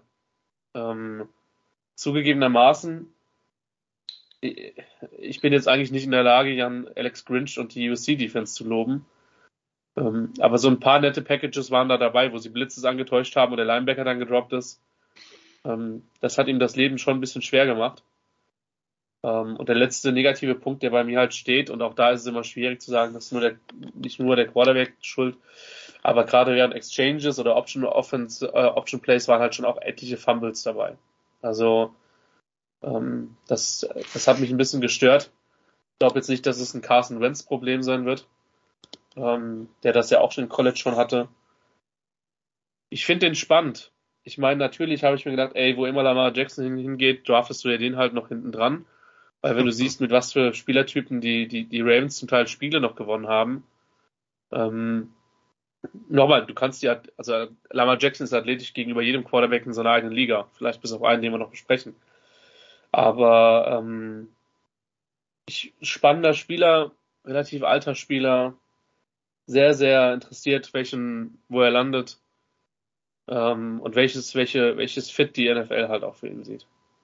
Dorian Thompson Robinson von der UCLA. Du hast ihn äh, Ende Fourth, Anfang Fifth. Ich habe ihn Anfang, eher Anfang sechste Runde. Vielleicht noch zwei, äh, Ja. zwei Anmerkungen. Lustigerweise habe ich mir aufgeschrieben, das ist aber dann immer eine Frage der Spiele, dass, ähm, dass ich seine Pitches, Genauigkeit und Timing bei Optional Toss Sweeps relativ gut fand. Aber das ist dann wieder die Frage, welche Spiele Das, haben das wir gesehen? Timing ja, aber es sind halt trotzdem, also ich habe halt trotzdem etliche Fumbles wahrgenommen. Mhm. Das ist halt schwierig. Also mir ging es nicht ums Timing. Das, das fand ich auch, auch gut, alles cool. Das zweite, man muss vielleicht bei dem Spiel gegen USC sagen, da hat er sich, da, da ist er irgendwann stark verletzt gewesen an seiner Wurfhand. Äh, Und ich finde, also ja, da waren ein paar Würfe dabei, die waren gruselig von der Entscheidung, vom Decision Making. Aber ich möchte ihm das Spiel nicht zu hart ankreiden. Das war in, jede, in jeder Hinsicht spektakulär. Das war einfach ein krasser Shootout von beiden Teams. Äh, Und ich, äh, ich fand, da hat er, da hat er schon krass geballt. Aber ähm, natürlich, äh, jetzt rein aus rein aus Prospect-Sicht waren natürlich ein paar Dinger dabei, die man definitiv kritisieren muss. Ähm, nur leicht verletzungsbedingt. Ich, ich weiß nicht, wie gesagt, äh, ich, was, was mich wirklich stört, ist, vielleicht noch den, den Einsatz, was mich wirklich stört, ist, wenn du, ich fand den Arm noch mal besser als du, glaube ich, und wenn man so einen Arm hat, warum ist das Deep Passing so mau? Ja. Ja. Das, das darf eigentlich nicht sein, weil ich fand ihn Intermediate besser als Deep. Auch von der, von der, vom, von Accuracy, auch vom Ballplacement. Da waren, wie gesagt, ein paar, manchmal Entscheidungen dabei, wo du denkst, Junge, denk eine Millisekunde vorher nach drüber, was du da machst und warum, guck mal, da steht ein Linebacker. Aber, ähm, aber warum ist es im Deep Passing? Was ist das Problem? Wenn du so einen Arm hast, musst du den noch ausnutzen. Naja, mal schauen. Letzter Satz übrigens, 23 Jahre ist grundsätzlich alt. In dieser Klasse ist er noch im mittleren Bereich, möchte ich fast sagen. Aber äh, wir haben einige 23-Jährige, äh, die äh, wir hier besprechen und auch schon besprochen haben, denn auch der gute Clayton Toon ist äh, 23. Das gilt nicht für den nächsten Quarterback, denn das ist einer der jungen Quarterbacks und jetzt übergebe ich vertrauensvoll in deine Hände. Ja, und um das mal, um mal direkt einzuleiten, das ist der Quarterback, der über die Saison viel, sich viel anhören musste. Ich gehe dann ins Tape. frage mich, mit Janusz Gora zu reden. Skandal? Ähm, Solche Schiedsrichter in erster Liga. Skandal! Genau. Und vergessen, der SSV Ulm. Vier rote Karten. Ja. war das nicht sogar gegen Rostock? Naja, das war gegen Rostock. Ja, ich meine, es wäre ein 2 zu 7 gewesen. Nee, das war was an, das war was anderes. Das war ein Spiel danach oder zwei. Gegen, war das nicht gegen Leverkusen oder so? Genau, stimmt. Das war relativ knapp, haben sie das verloren, obwohl sie irgendwie. ja, ja. Die, die Ulmer Spatzen unter Ralf Rangnick. Ähm, Dragan, tatsächlich, da waren gute Spieler bei. Oh ja. ja. Haben nichts mit CJ Stroud zu tun und die Überleitung hätte er sich vermutlich selber, wenn er diesen Podcast hört, niemals äh, träumen lassen. Quarterback Ohio State, Richard Sophomore 6'3'2'14. Ähm, für mich der deutscheste Quarterback aller Zeiten. Weil er ist am Tag der Deutschen. Hm? Ach so, weil am Tag der Deutschen. Er ist am 3.10.2001 geboren, am Tag der Deutschen Einheit. Von daher kann man da mit Sicherheit eine Storyline draus stricken, wie ich das gerade schon gemacht habe. Ähm, ist für mich ein pure Pocket Passer mit einem leicht limitierten Arm, den ich richtig gut unter Druck fand. Ähm, Roman und ich hatten den ja tatsächlich wertungsgleich. Ich habe den auch den mit einer 1-3 auf meinem Board und da jetzt die Frage kommen, äh, Young oder Stroud. Bei Young hatte ich eher die Tendenz zu 1-4, bei Stroud hatte ich eher die Tendenz zu 1-2. Deswegen, ich habe sie beide wertungsgleich, wenn ich einen, wenn ich mich für einen nach dem, was wir mit unseren Sachen wissen und der ganzen Vorrede ohne Charakterverletzung, bla bla lob, Stroud. Für mich. Ähm, Floor ist für mich ein Low-End-Starter, weil Arm und Processing vielleicht zu langsam sind. Ceiling ist für mich ein Top 5 Quarterback in der NFL, trotz limitiertem Arm. Ähm, genau, kommt aus Kalifornien, was im Prinzip auch schon zeigt, dass halt auf der Ebene National recruited wird. Five-Star Prospect, äh, war der Nummer 2 Pro-Star Quarterback und Top 50 Spieler. Unabhängig der Position, über 6000 äh, Yards Passing. Äh, Junior, Junior und Senior Season der High School, was halt völlig äh, krank war. Ähm, 2021, 22 jeweils Heisman-Finalist. Ähm, zweimal in Folge Big Ten Conference Player of the Year und offensichtlich damit auch Quarterback of the Year. Ist über seine Karriere 69% Passer ähm, mit 85 Touchdowns, 12 Picks. Bei Senior-Jahr sind sind die Zahlen ein bisschen runtergegangen mit 66 äh, Prozent äh, Passer und, und 41, 41 Touchdowns, 6 Picks. Klar, Garrett Wilson ähm, und Chris Olave hat man gemerkt, aber das Receiving Core, was Brian Hartline da Jahr für Jahr rekrutiert, ist halt, ähm, ja, für viele ein Fall für Amnesty International, wenn man es verteidigen muss. Ähm, äh, hat grundsätzlich keine, äh, keine athletischen Tests jetzt gemacht. Ähm, das heißt, es ist offensichtlich in Ordnung. Ich mag CJ Stroud. Ähm, in aller Regel guter Ballspeed. Es gibt Würfe, wie an der Schnur gezogen zum perfekten Spot. Er kann durch die Reads gehen, er kann Spot Throws, er hat auch manchmal perfektes Ballplacement, insbesondere gegen, gegen äh, Mannverteidigung.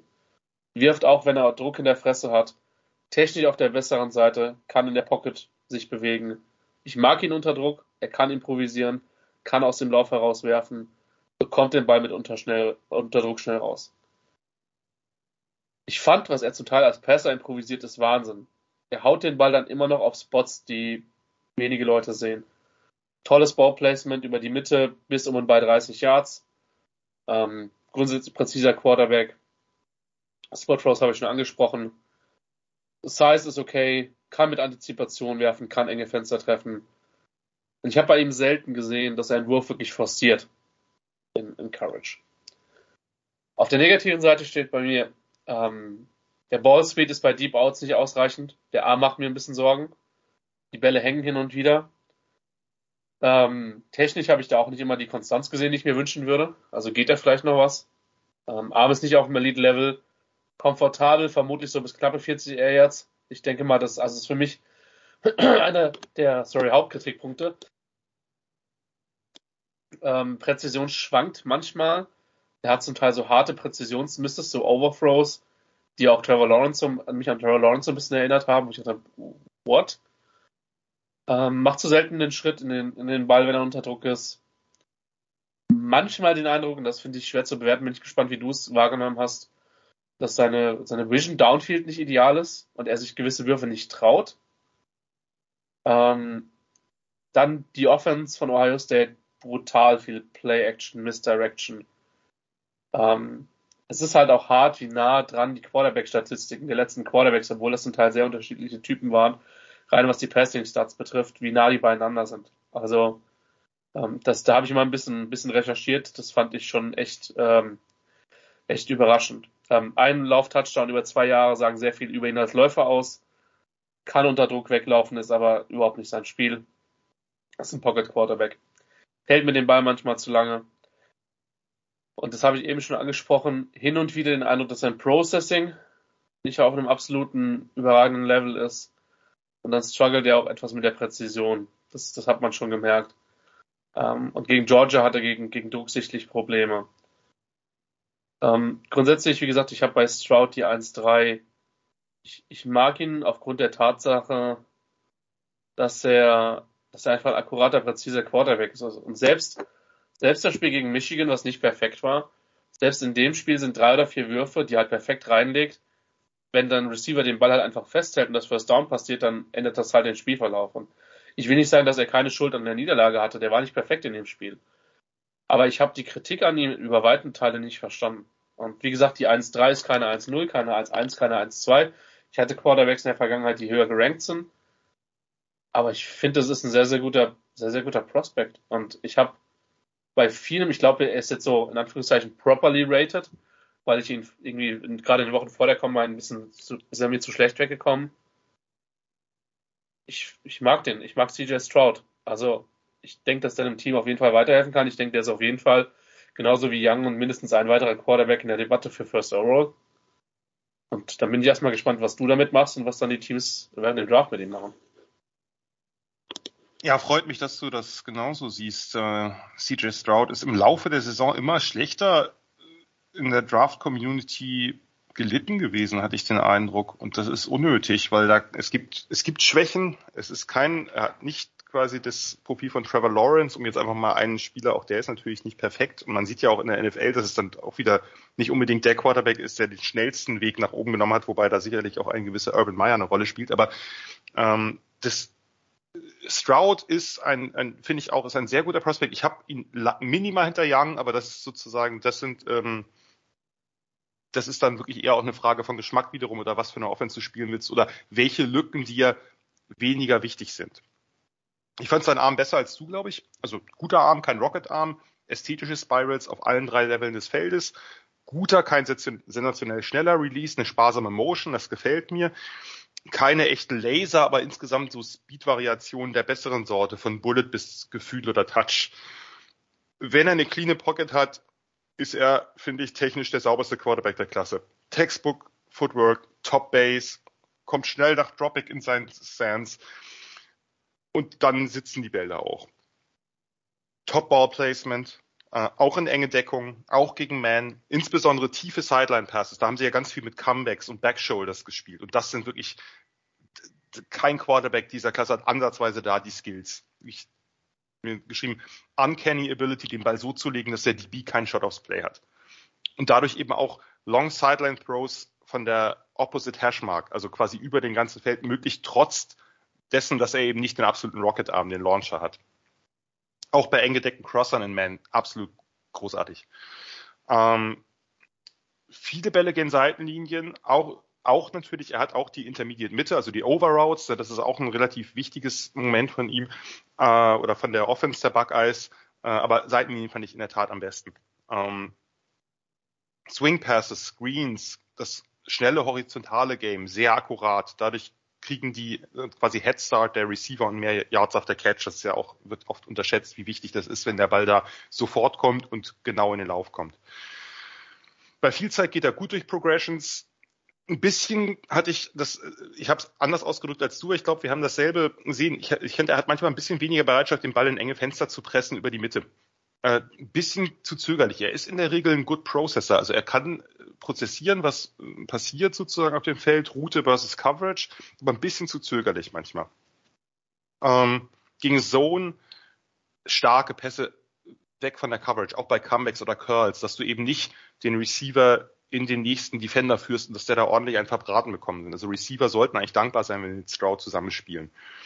Pässe vom Backfoot fand ich zum Teil sehr schön in den Lauf gelegt, sehr, sehr viel Gefühl dabei, gelegentlich Tendenz zu Overthrows, gerade im Intermediate-Bereich. Das war am Anfang von 2021, also in seinen ersten Starts. Da war das relativ rapierend. Das ist aber weniger geworden. Das kommt weiterhin auch ab und an bei einer Clean Pocket vor. Ähm, gelegentlich Fehler bei Predetermined Passes, Slants oder also RPO Slants oder so, da übersieht er manchmal den einen oder anderen Linebacker oder Nickelback. Ähm, die, wie gesagt, Touchpässe gefallen mir, äh, die Mechanics gefallen mir grundsätzlich. Unter Druck sieht das manchmal ein bisschen anders aus. Da ist die Spiral nicht mehr da, da, da fehlt es an Velocity beim Ball. Und das kann dann eben auch zu Off-Throws führen. Er ist jetzt nicht unbedingt der größte Improvisateur, auch bei Arm Angles, da sind andere besser, da ist Bryce Young besser. Er hat ein paar zu viele Batted Balls, fand ich, dafür, dass er eben jetzt auch kein, kein super kleiner Quarterback ist. Ähm, es ist viel Zone gegen ihn gespielt worden wir hatten das ja eben schon, äh, das liegt bei ihm nicht daran, dass er so ein krasser Läufer ist, sondern dass man diese Buckeyes-Receiver, ne, dass man eben mit, mit Wilson und Lave und Smith und Jigba im letzten Jahr und dann eben dieses Jahr mit Marvin Harrison, Debuka und ne, Smith und Jigba war ja quasi das ganze, die ganze Saison über verletzt. Das heißt, es fehlten ja im Grunde genommen fehlte sein ganzes Starting Receiving Core und dafür sah das ja schon relativ gut aus, was eben daran liegt, dass diese Depth bei den Buckeyes so pervers ist. Pocket Movement, ja, ähm, wenn er viel Zeit hat, steht er ruhig in der Pocket, kriegt keine Happy Feed, ist, ist nicht immobil, ist er überhaupt nicht äh, immobil, aber er ist eben ein Pocket Passer und manchmal fehlt mir so ein bisschen die Gedankenschnelligkeit, Lateral Quickness bei, bei Pressure, bei Blitzes. Dadurch resultiert Drucken manchmal oder mir ein, zweimal zu oft in Sex ist jetzt nicht ein Problem wie bei Justin Fields, aber eben schon eins, was mir ab und an aufgefallen ist. Müsste ein bisschen konstanter in die Pocket steppen, verlässt diese teilweise zu schnell oder unnötig und dafür ist dann die Athletik nicht genug gut. Also er nimmt dann viele weite Wege um den Defender rum. Dadurch gibt es eben viele Throws von sehr tief äh, irgendwie im Backfield, oft dann auch oder teilweise dann auch vom Backfoot und das nimmt ihm Effizienz. Das hat er gar nicht nötig.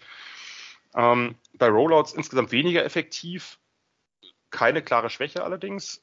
Accuracy wird ein bisschen, ein bisschen schwächer, aber was immer wieder dann trotzdem, was er immer wieder findet, ist diese Sideline Passes auf relativ statische Targets. Da ist er weiterhin exzellent. Also, dass er rausbricht und dann eben äh, den Comeback oder den Hook oder den, den, den Deep Curl findet.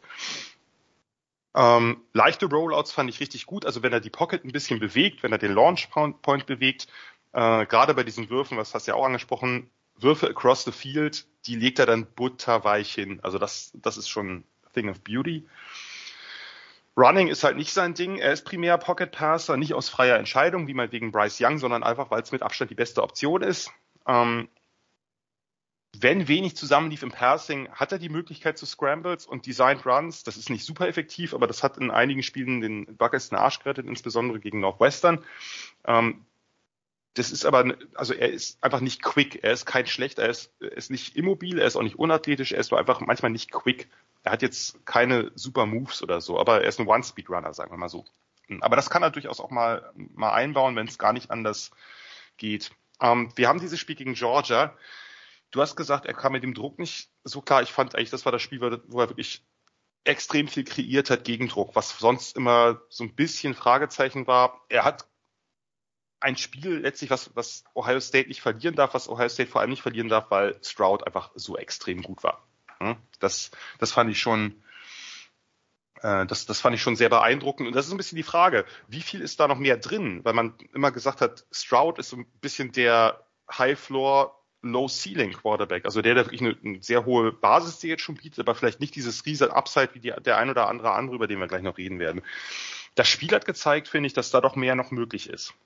Und von daher ist er, also ich habe vorhin bei Bryce Young Top 5 gesagt, Top 5 war jetzt kein allgemeines äh, Verdikt, sondern eins auf diese Draftklasse bezogen, die finde ich relativ wenig Top-End-Talent hat. Also beides sind einfach Top 10 Quarterbacks. Ich habe Bryce Young minimal höher, aber das ist letztlich auch wieder eine Frage von von, äh, von Geschmack oder von welcher Offense du spielen willst. Ähm, man muss bei Stroud bedenken, er hat ein, ein Surrounding gehabt mit einer Top-O-Line, mit herausragenden Waffen im Receiving. Es ist immer die Frage, wie viel genuin sein Verdienst ist. Ich glaube aber, sein Upside ist nicht so gering wie vermutet. Ähm, es gibt nur diese Korrelation, gute O-Line, wenig Druck. Da muss man ein bisschen gucken. Steht er Stout in der Pocket oder Stroud in der Pocket? äh, sorry. Ähm, mhm. er, er ist ein, er ist einfach ein Timing- und Rhythm-Passer. Ich mag ihn extrem gern. Äh, jetzt kriege ich hier gerade eine Skype-Nachricht von Nikola, Hashtag Tucker. Das verstehe ich jetzt nicht. Ähm, wie viel ist der Playmaker outside the structure? Das ist so ein bisschen die Frage. Ich glaube, das hat er drin. Ähm,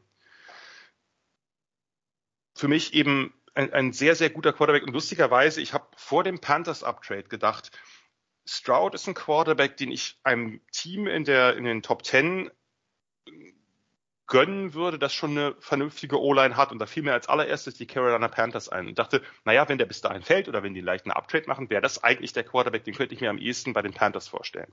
Nun haben sie eben den Uptrade auf eins gemacht und damit natürlich die Möglichkeit, ganz hoch zu schießen und äh, und äh, Richtung Sternen zu gehen, entweder die Sterne, die jetzt schon da sind, oder die Sterne, die vielleicht in zwei Jahren da sind es ist ja nicht unmöglich, dass es immer noch äh, CJ Stroud ist. Nur vorher war das so ein bisschen der Quarterback, den ich am ehesten bei so einem Team sehen wollte. Nochmal mehr als Bryce Young.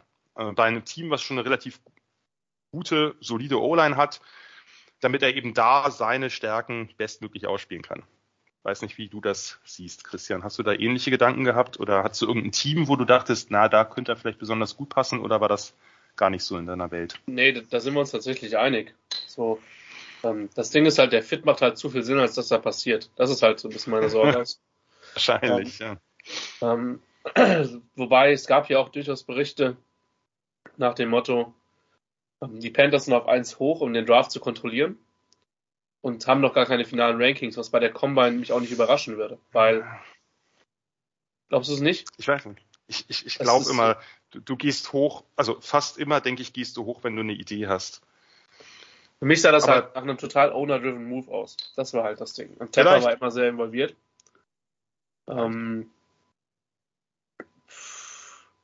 und jetzt die ja. Red Rifle dazu. Ne? Man muss natürlich überlegen, wie passt das? Oder hat das überhaupt irgendeine Korrelation zu dem, was sie jetzt machen wollen? Oder ist es einfach nur äh, eben Stopgap-Solution an die Dalton? Dass man sagt, na ja, vielleicht äh, bedeutet das, man will eher einen Pocket Quarterback oder bedeutet es, man will eher einen Quarterback, den man vielleicht ein Jahr noch sitzen lässt? Naja, das vielleicht bedeutet das auch, dass man Dalton als einen guten Mentor sieht. Auch das ist möglich. Von daher, ähm, jede Interpretation jungen, ist möglich. Mit jungen Quarterbacks ein bisschen gearbeitet hat und ich glaube, der wirkt halt auch, ich meine, das ist super schwer zu beurteilen, ne? Ähm, der wirkt halt auch wie jemand, der da vernünftig ist und eher, wie, wie soll ich denn sagen, ich glaube, der weiß sehr genau, was seine Rolle ist. Ähm, und ist immer von außen schwer zu beurteilen. Ähm, ich ich fände ihn bei den Panthers total passend. Ich habe halt keine Ahnung, weil dann kam der Move halt zur Combine, wo du halt denkst, okay, korreliert das jetzt mit Richardson, weil Richardson jetzt die Combine so abgerissen hat. Ist schwer zu beurteilen. Ich würde ihn da gut finden. Klar, sie haben DJ Moore verloren ähm, im, im Zuge des Trades, das, das darf man nicht vergessen. Ähm, ich, äh, der Mitchell, Mitchell Fanclub, das ist ein erster Vorsitzender. Ich bin ich habe den immer noch nicht aufgegeben. Der hat zum Ende der Saison auch noch ein paar Plays gemacht für die. Ähm, Hayden Hurst, das Signing hat mir jetzt gut gefallen. Ähm, ich bin, ich bin gespannt. Wie gesagt, ich finde Stroud ist auch ein High-Floor Quarterback, aber du hast es schon gesagt, er hat dann auch gesagt, dass er gezeigt, dass er kreieren kann. Und ähm, ich, wie gesagt, ich habe die Kritik an ihm. Ich bin froh, dass, dass wir das ähnlich sehen weil es ist öfter so, wenn man in Sachen, ich sag mal, Public Perception und sich in den Tape einarbeiten, sind auch zwei komplett verschiedene Dinge. Selbst wenn man Spieler, man achtet ja eher auf Quarterbacks als auf den, den Right Guard bei einem, bei, einem, bei einem normalen Spiel, was man sich anguckt. Definitiv. Um, ähm, aber bei ihm sind mir wirklich die Augen gedroppt, weil ich habe ihn irgendwie um und bei Weihnachten oder ein bisschen kurz nach Weihnachten gesehen ähm, und habe gedacht, okay, ich verstehe überhaupt nicht, was er sich halt, was er sich halt anhören musste. Also wirklich nicht. Und aber ja, gut, es gibt Ohio es State, du bist kein Meister geworden. Vielleicht ist es das, aber ja. ja. Es gibt dieses Spiel gegen Northwestern, wo er wirklich auch nicht akkurat war im starken Wind. Und da hat man vielleicht, äh, und wo er wirklich, wo es dann wirklich das Run-Game war und sein Run-Game auch überraschenderweise, was, äh, was dann noch zum Sieg geführt hat, gegen ein wirklich mieses Team wohlgemerkt. Also ähm, das ist vielleicht so ein bisschen, aber das ging schon vorher los, dass man bei Stroud mehr rumgekrittelt hat als bei anderen, weil er vielleicht nicht diese Super-Tools hat. Er ist jetzt nicht der sexy Quarterback überhaupt. Das ist vielleicht so. Ja, wobei ich sagen muss, ich, ich finde geile Accuracy find, und geiles Bauplacement ja. ganz sexy. Ne? Aber ja, mir ist, ist klar, was ich weiß genau, was du meinst. Also. Ja. ja, bei den Panthers, Terrace Marshall, War on the Terraces. Äh, wir werden sehen, ob der irgendwann mal doch sein hohes Potenzial ausschöpfen kann. Übrigens finde ich immer noch sehr schön, äh, dass CJ Stroud äh, aus Rancho Cucamonga kommt, aus Kalifornien. Es ist ein Ort, der mir irgendwie Vibes verschafft. Keine Ahnung warum. Wollen wir zum nächsten kommen, wo wir gerade ja auch schon ihn oder wo du ihn gerade schon angerissen hast? Hashtag Polarizing, ja. Hashtag Polarizing. Anthony Richardson, Florida, ein Ratchet Sophomore. Ja, ähm, ich fange erstmal mit den, ich fange mit den biografischen Daten an, damit wir die Combine-Daten in einem durchgehen können, also auch Größe und so weiter. Ähm, Anthony Richardson ist ein Four-Star-Quarterback aus Gainesville, Florida, der dann sich entschieden hat, College zu spielen in Gainesville, Florida bei den Florida Gators. Äh, Bequemlichkeit, Bequemlichkeit. 2020 in seinem ersten Jahr war er Third String hinter Kyle Trask und Emery Jones. 21 dann Backup von Emery Jones mit einigen Einsätzen, da Jones nicht immer überzeugen konnte. Und 2022, äh, Jones ist zu Arizona State transferiert, zu Herm Edwards und Anthony Richardson ist ungan ungefochtener Starter äh, bei den Gators geworden. Es ist eine Saison, die etwas uneven war, ja auch mit dem neuen Head Coach äh, Billy Napier. Er hat nur 53,8% Completions, 2549 Yards, 17 Touchdowns, 9 Interceptions, aber eben auch 654 Rush Yards mit einem 6-3er Schnitt, wohlgemerkt immer für diejenigen, die sich da nicht so gut auskennen, das ist inklusive Sacks, also Sacks sind ja negative Rush Yards des Quarterbacks im College und neun Rushing Touchdowns. Tja, und dann ähm, das Polarizing galt schon so ein bisschen für die Saison, wo es immer wieder ja unglaubliche Spielzüge gab und dann vielleicht auch viel Inkonstanz. Und dann kommt er äh, zur Combine 6'4, 244, also gehobene Linebacker-Maße, 32 Dreiviertel Arme, sehr lange Arme, sehr große Hände mit 10,5 und ähm, ja, eine 443er 40, ein 40, ein halber Vertical und ein 129er Broad, letzte beide, also quasi die Explosion-Werte sind beide Rekorde. Das Beste, was ein Quarterback jemals aufgestellt hat. Äh, Anthony Richardson, man muss nicht groß drumherum reden, ist ein athletischer Mega-Freak.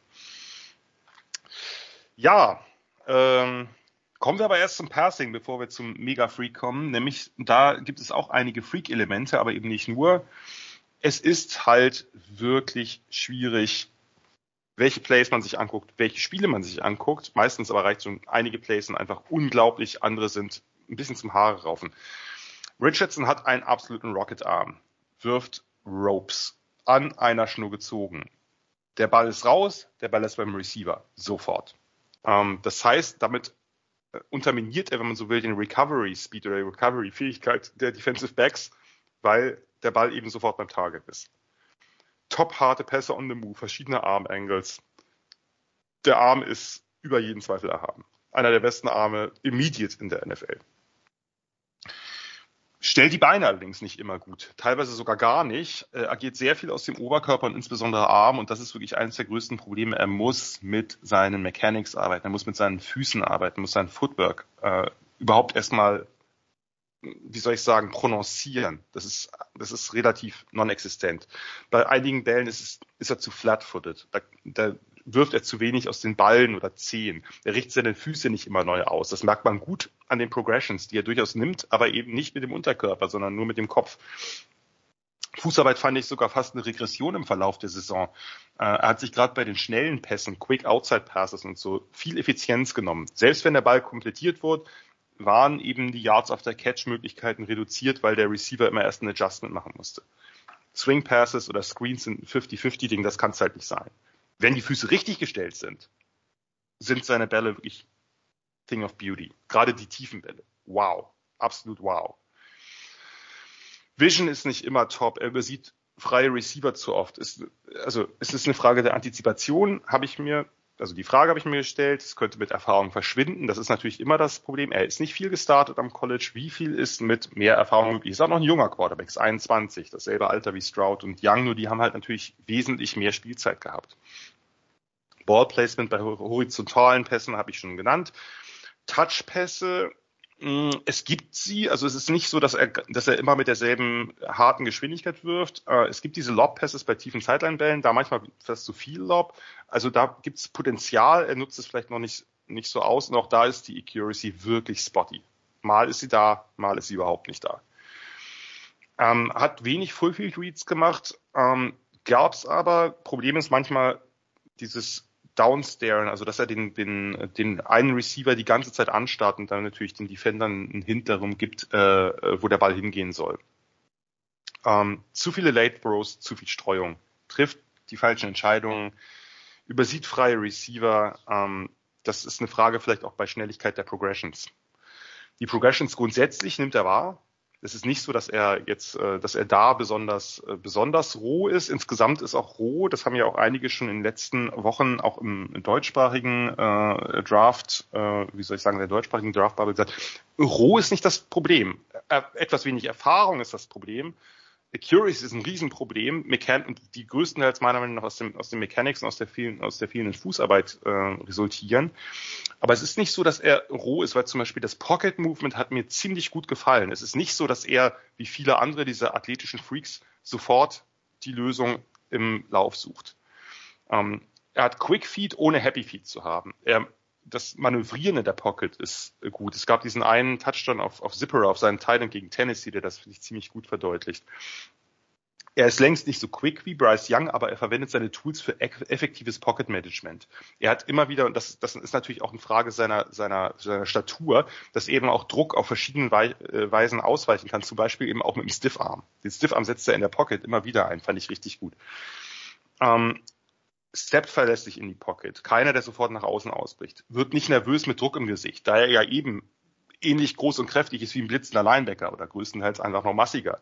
Ähm, da wird er den Ball noch los, da hat er jetzt nicht, ist nicht ganz shy. Problem ist eher, dass es ab und zu Hanebüchenentscheidungen sind. Manchmal vielleicht einen Sack mehr nehmen, weil er eben sich aus dreien rausfindet und den Ball dann noch irgendwo über die Mitte wirft spät. Ähm, Running sensationeller Runner, Typ Cam Newton mit Topspeed, man könnte auch sagen Typ Dante Culpepper für diejenigen, die schon ein bisschen länger dabei sind. Äh, hat Cuts, hat Burst aus den Cuts, das ist wirklich krass. Also das ist wirklich, wirklich krass. Man kann es nochmal betonen, wenn er cuttet, wie schnell er wieder Geschwindigkeit aufnimmt. Das ist einfach etwas, womit Verteidiger nicht rechnen. Fällt im Kontakt nach vorne, hat super Balance, noch bessere Contact Balance. Ähm, schwer von einzelnen Defendern zu Boden zu bringen. Und das nicht nur wegen seiner Statur, weil er, er läuft zwar mit Power, aber es ist wirklich Shiftiness. Ähm, Im Momentum in, in Power schwer zu tackeln, aber vor allem eben das Rausfinden, die Cuts, das, die, die Beweglichkeit des ganzen Körpers und eben dazu die Balance ist einfach schwer zu Boden zu bringen. Gute Vision dabei. Er müsste fast noch mehr North-South laufen, noch mehr seinen Körper und seine Power einsetzen, als er es tut. Ähm, wie gesagt, das ist einfach absolut großartig. Ähm, was mir noch aufgefallen ist, vielleicht letzter Punkt, klingt ein bisschen langweilig, aber ist unterschätzt hervorragende Playfakes, Play-Action-Passes, Rollouts, Jet-Sweeps. Egal, ob er den Ball in der Hand behält oder nicht, es sieht sehr ähnlich aus. Es, wirkt sehr echt. Es hat so ein bisschen ganz anderer Quarterback-Typ natürlich. Ähm, ich habe das bei Peyton Manning immer krass gefunden, wenn der bei Stretch-Plays Play-Action gemacht hat. Hat Adrian James den Ball oder nicht? I don't know. Und genauso wirkt es manchmal bei Anthony Richardson. Abstruse Playmaker-Plays kommen dazu. Dieses Ding gegen Utah finde ich immer noch besonders krass, glaube ich, bei der Two-Point-Conversion, wo er ähm, hochspringt, weil er einen Defender in der Fresse hat, provoziert quasi den Defender auch zum Hochspringen, weil der denkt, jetzt wird er den Ball los, aber er behält den Ball, macht zwei Schritte weiter und äh, lobt den Ball dann easy in der Endzone. Improvisationstalent. Dazu kommt, scheint ein sehr also sehr geehrter, sehr, sehr spielintelligenter Typ zu sein, der Monster-Interviews bei der Combine gegeben hat. Das kommt jetzt in die Grade nicht rein, sollte man aber bedenken. Ja, Great. Great ist schwierig. Ähm, wenn man nur das, nur die Plays betrachtet, gehört er nicht zu den Top Top Quarterbacks sozusagen, aber hier musst du die Upside einfach mit berücksichtigen. Ich habe ihn hinter den beiden. Ich habe ihn mit einer erste Hälfte, erste Runde Grade. Ich weiß, dass man ihn auch viel höher setzen kann. Das ist einfach eine Frage dann davon, wie viel gewichtet man das, was da ist, wie viel gewichtet man das, was noch kommt. Ähm, ist einfach ein Quarterback, der das höchste Ceiling hat seit langem, aber eben auch wirklich in einigen Punkten ganz, ganz, ganz dringend Verbesserungen braucht. Kriegt er die hin, dann hast du halt den Home Run. Und ich kann verstehen, wenn man auf den Home Run gehen will, äh, an eins oder in den Top 5, absolut. Ich habe ihn nicht ganz da, weil ich ein bisschen mehr Base sozusagen brauche, aber ich kann verstehen, dass man das tut. Ich fand einfach bei, bei Anthony Richardson, das ist der letzte Satz jetzt, bevor ich an dich übergebe, bei keinem Quarterback konnte man wenn man nur auf den Quarterback schaut und das ganze andere Spiel nicht betrachtet, so gut aus seinen Mechanics erahnen, wie erfolgreich das Play wird. Ich bin gespannt, was, wie du ihn siehst. Ja, Anfang zweite Runde, ne? Okay, das äh, überrascht mich aber nur halb, weil ich weiß, dass du bei Quarterbacks wenig auf Upside spekulierst. Und ich habe ihn jetzt, Weniger. ich habe jetzt verglichen zu vor der Combine, habe ich ihn auf 0,2 hochgesetzt. Die Grade war bei einer 2,4, jetzt ist sie bei einer 2,2. Mir ist klar, dass der die, dass das, äh, also der Punkt ist, ich würde es vermutlich nicht kritisieren, wenn ihn jemand hochzieht. Ich vermute, ich würde es kritisieren, wenn er ihn über mindestens zwei Quarterbacks zieht. Ähm, weil der ist über seine Karriere einfach ein 53,8% Passer. Und also nur, dass man mal den Vergleich hat. Und ich habe ja auch auf, auf Lamar Jackson immer ziemlich rumgehauen. Ja, das kannst du nicht vergleichen. Das kannst du nicht vergleichen. Wieso? Ja, weil Lamar Jackson viel akkurater war. Ja, war er ja auch. Deswegen sage ich ja, Jackson war bei 57 bzw. 59 Prozent. Und selbst den fand ich in der Accuracy halt schon schwierig in vielen Bereichen. Ähm, und da ist Richardson halt nochmal einiges drunter. Das ist ja, unterstreicht ja nur meinen Punkt. Ja, ja. Ich äh, Ähm. wollte dich auch nicht, wollte dir recht geben damit. Und ich finde, Napier hat die Offense schon stark so gebaut, dass es nicht ganz so komplex ist. Ich, ich habe die Interviews beziehungsweise das, was von den Interviews rauskam, habe ich wahrgenommen. Alles cool. Ähm, was mich nervt, ist, das hat gar weniger was mit ihm als mit der, mit der Debatte zu tun. Ähm, die Leute bringen Josh Allen an und sagen, ja, Christie kann man fixen. Das ist, das, das ist der neueste Hype. Richtig geil, oder? Früher war das immer der Punkt, der nicht zu fixen ist oder kaum zu fixen ist. Jetzt ist es easy. Frag mal bei EJ. Manuel. Frag mal bei EJ Manuel nach. Also ein paar einigen. Oh. Ah ja. Eieiei. Sorry, er ist, ein, er ist natürlich ein ganz anderer Athlet als EJ Manuel. Mhm. Aber es hatte Gründe, warum ich den damals in der dritten Runde hatte und die meisten anderen auch. Ähm, das war eine furchtbare Quarterback-Klasse, mein lieber Freund. Junge, Junge. Und die. Bills haben sich dann auch noch ihn gewählt. Aber gut. Äh, Ja, vor allen Dingen haben sich die Bills damals mit Doug Marone ihn gewählt und nicht Ryan Nassib, aus dem ja auch bekannterweise, der war ein paar Jahre Backup. Da wusste man dann schon, dass, dass Ryan Nassib auch nicht so früh gehen wird, wenn sein eigener Headcoach ihn nicht will. Ähm, aber das war damals auch, da, auch der wurde, auch der wurde viel zu viel gehypt. Jo. Zeit. Gerade so Ja. Ende der Saison. Uh. Ja, und gerade in der Aber- Draftklasse war es halt auch so, dass halt einfach nicht viele andere Leute da waren. Ne? Ja, ja, auf jeden Fall. Ähm, ich, ich mag Richardson als Läufer. Ich, sein, sein Arm hast du gesagt, das ist halt total krank. Das Talent ist heftig. Ähm, was mir in Erinnerung geblieben ist, ist die Hail Mary gegen Kentucky von der eigenen 40, die halt so überhaupt kein Problem war. Wo ich halt auch nur mit dem Kopf geschüttelt habe. Kann aus dem Lauf herauswerfen. Ähm, kann in der Pocket absteppen. Die, die Release ist gut. Fußarbeit manchmal sogar sehr gut. Also der hat Mhm. so Momente drin, wo ich mir denke, wo kam das jetzt her? Ähm, und er hat auch NFL-Würfe drin, definitiv, 100%. Über die Athletik müssen wir nicht reden. Ähm, würde nicht Bill Parsons Kriterien entsprechen, weil er ist nur ein One-Year-Starter, hattest du gesagt. Wie gesagt, diese, ich bin keiner, der zu stark auf die Statistiken schaut, weil Statistiken haben immer Kontext und man kann auch argumentieren, dass der Skillcore von Florida in der letzten Saison dafür, dass es Florida war, gar nicht mal so überragend war. Ähm, für das, was die da eigentlich rekrutieren müssten können. Ich fand, er war für 6-4 relativ dünn gebaut. Ich war jetzt echt überrascht über die 2,44. Echt? Ich hätte Ja, also ein bisschen. erwartet. Aber ja, nicht, dass er mit 2,44 reinkommt. Also ähm, er denkt, er kann jeden Wurf machen. Das wird manchmal zum Problem. Nicht konstant mit seiner Technik. Präzision manchmal sehr off. Tendenz zum Overthrow. Ähm, wirft zu viel hinter den Wide Receiver.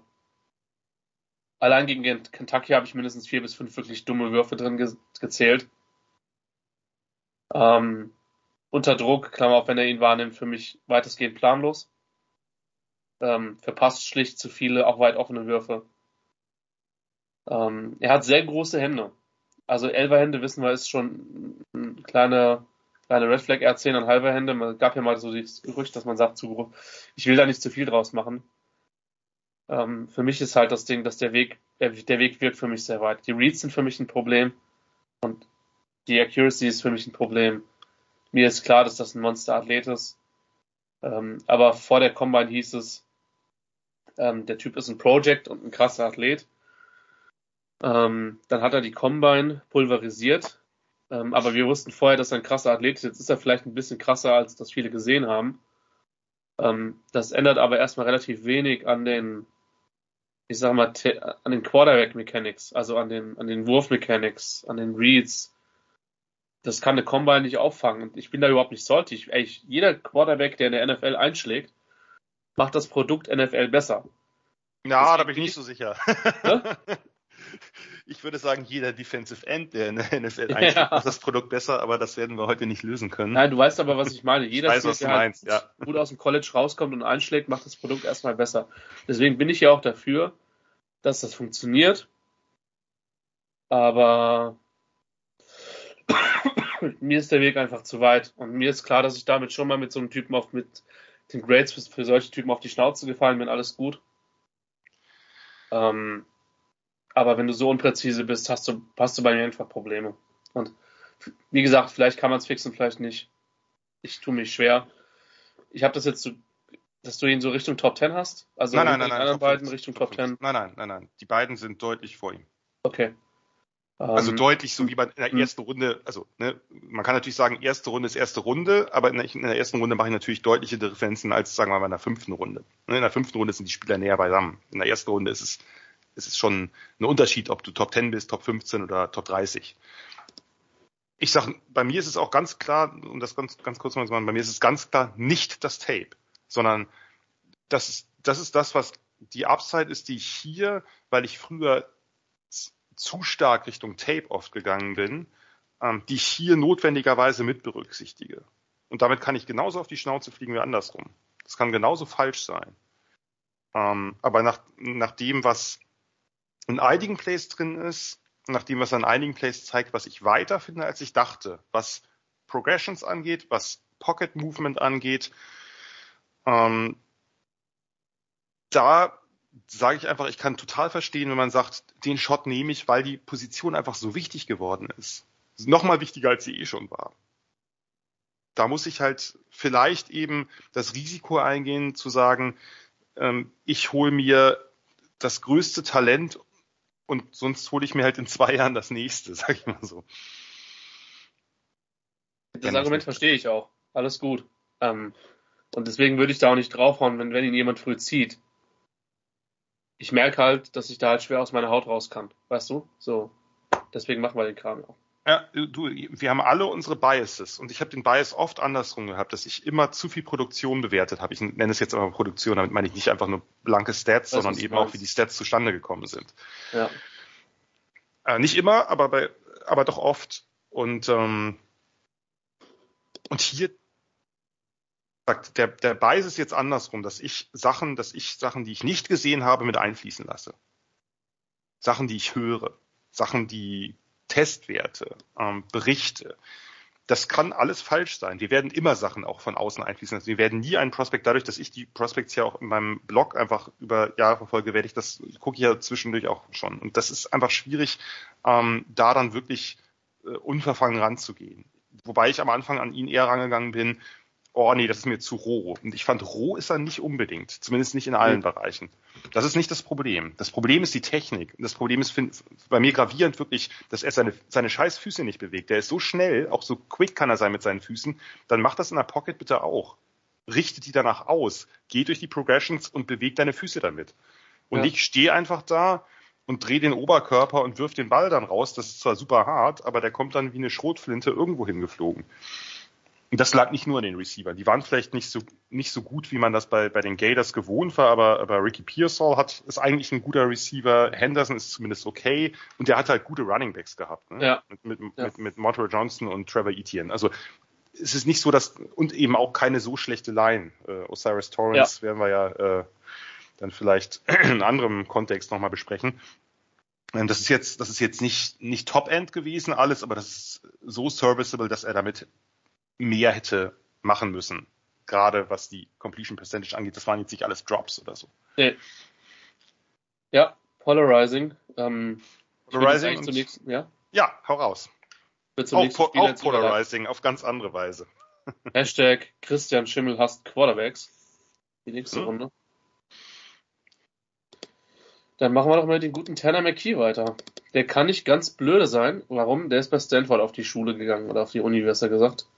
6'6", Ähm, ist für mich ein Spieler mit schlechter Präzision und Ballplacement, lean, furchtbar unter Druck, äh, schwacher Arm für die Größe, entsprechend. Ich Hä? Das geht ja gut los. ich habe ihn mit einer 7,1 auf dem Board, ja. Anfang siebte Runde. Ähm, und ich weiß, ich habe den schon in Mockdrafts im November in der ersten Runde gesehen. Ja, PFF hat den immer noch in der ersten. Ja? PFF hat den immer noch in der Ja, ersten, don't richtig care. Ähm, keine Ahnung, ich bin nicht mit ihm warm geworden und ich weiß, ich hasse dieses Stanford Offense, dafür kann er nichts. Aber ähm, hat den wundersch den wunderschönen Heimatort Corona, California. Hatten wir neulich Ja. schon mal, glaube ich. Letztes Jahr hatten wir uns auch schon drüber lustig Ja. gemacht. Irgendwer scheint da, es scheint ein Talent Hotbed zu sein in der NFL. Ja, die vermehren sich offensichtlich schnell. Mhm. Ähm, Economics Major, was sie natürlich zwei Runden runtergespielt hat bei mir, sorry about that. Ähm, ist bereits verheiratet. Ähm, war zwei Jahre bevor er bei Stanford enrolled ist auf einer Mission in, in Brasilien. Forster Recruit. Äh, Starter ab 2021. Ähm, beendete 2022 mit den neun meisten Passing Yards bei einem Cardinal von einem Cardinal Quarterback in einer Saison mit knapp 3000, also 2947 um genau zu sein. Und äh, ja, Teamkapitän im letzten Jahr, was immer gut ist äh, für einen für einen Quarterback, finde ich zumindestens. Ähm, über seine Karriere ein 23, 63% Passer, im letzten Jahr 62% Passer. Ziemlich gut getestet, ehrlich gesagt. Äh, neuneinhalber Hände. Hat keine Speed Drills gemacht. Ex Explosion waren gut. Ja. Ich bin mit Tanner McKee so gar nicht warm geworden, ähm, wie ihr offensichtlich hört. Ich mag seine Größe. Er kann zum Checkdown kommen. Release ist okay bis gut. Ganz gute Spotwürfe nach außen. Kann aus dem Lauf hin und wieder präzise werfen. Trifft in aller Regel weit offene Receiver. Das sind die positiven Sachen. Zahlen im Seniorjahr sind gesunken. Ich fand ihn extrem lean für seine Größe. Steht dahinter definitiv selten im Kraftraum gewesen. Das weiß ich natürlich nicht. Für mich der schlechteste Quarterback-Sneaker, den ich je gesehen habe. Ja. Dieser eine Sneak. Unglaublich. Vor allem bei der Größe. Naja, Entschuldigung. Nee, es, das war unter Druck schon fast so schwach wie mit Barclay. Oh Gott, das liest sich echt furchtbar, was ich hier geschrieben habe. Egal. Konstant spielt mit dem Football. Präzision bestenfalls okay. Ballplacement selbst short oft ein Problem. Receiver müssen oft mehr arbeiten aufgrund des Ballplacements. Der Ball ist viel zu oft hinter dem Receiver. Hä? Ja. Ähm, selbst bei Slants, Curls etc. pp. Ähm, neun Sacks gegen Washington gefressen. Ähm, College-Spiel wirklich schon zu schnell für ihn. Kein Drive auf den Ball, wenig Rotation aus der Hüfte. Ähm, Release ist manchmal spät und auch tief, trotz der Größe einige runtergeschlagene Bälle, das habe ich überhaupt nicht verstanden. Ähm, und er hat super wenig tief geworfen.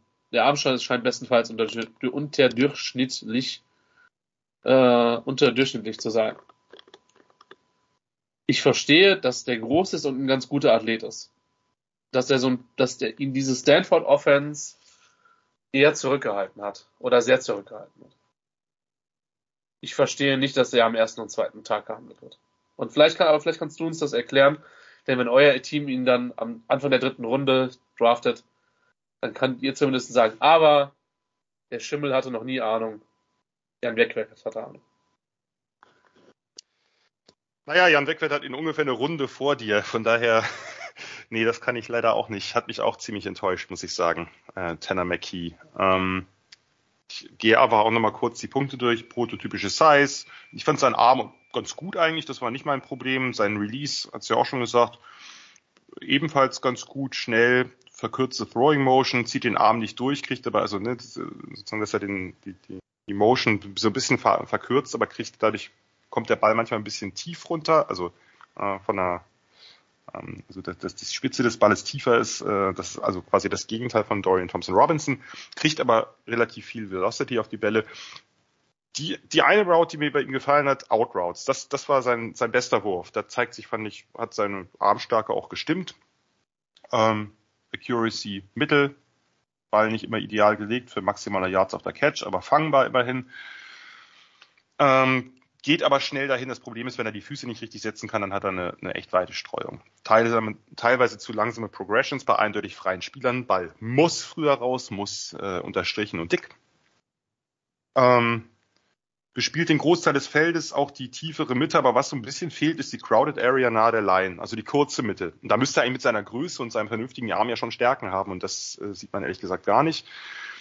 Ähm, geht durch Progressions, das fand ich nicht so, das, also so in dem hatte ich nicht so große Probleme mit ihm, gelegentlich zu spät über die Mitte. Ähm, Throws on the Run, Rollout waren eher inkonstant, nicht super beeindruckend. In der Pocket fand ich ihn echt nicht gut. Äh, ja, war eine Mauer O-Line, aber halt krass gunschei, wenn sich Druck andeutet. Duckt sich, nimmt den Blick von Targets, agiert erratisch. Viel zu oft kopfloses Huhn. Äh, mein Statement dazu.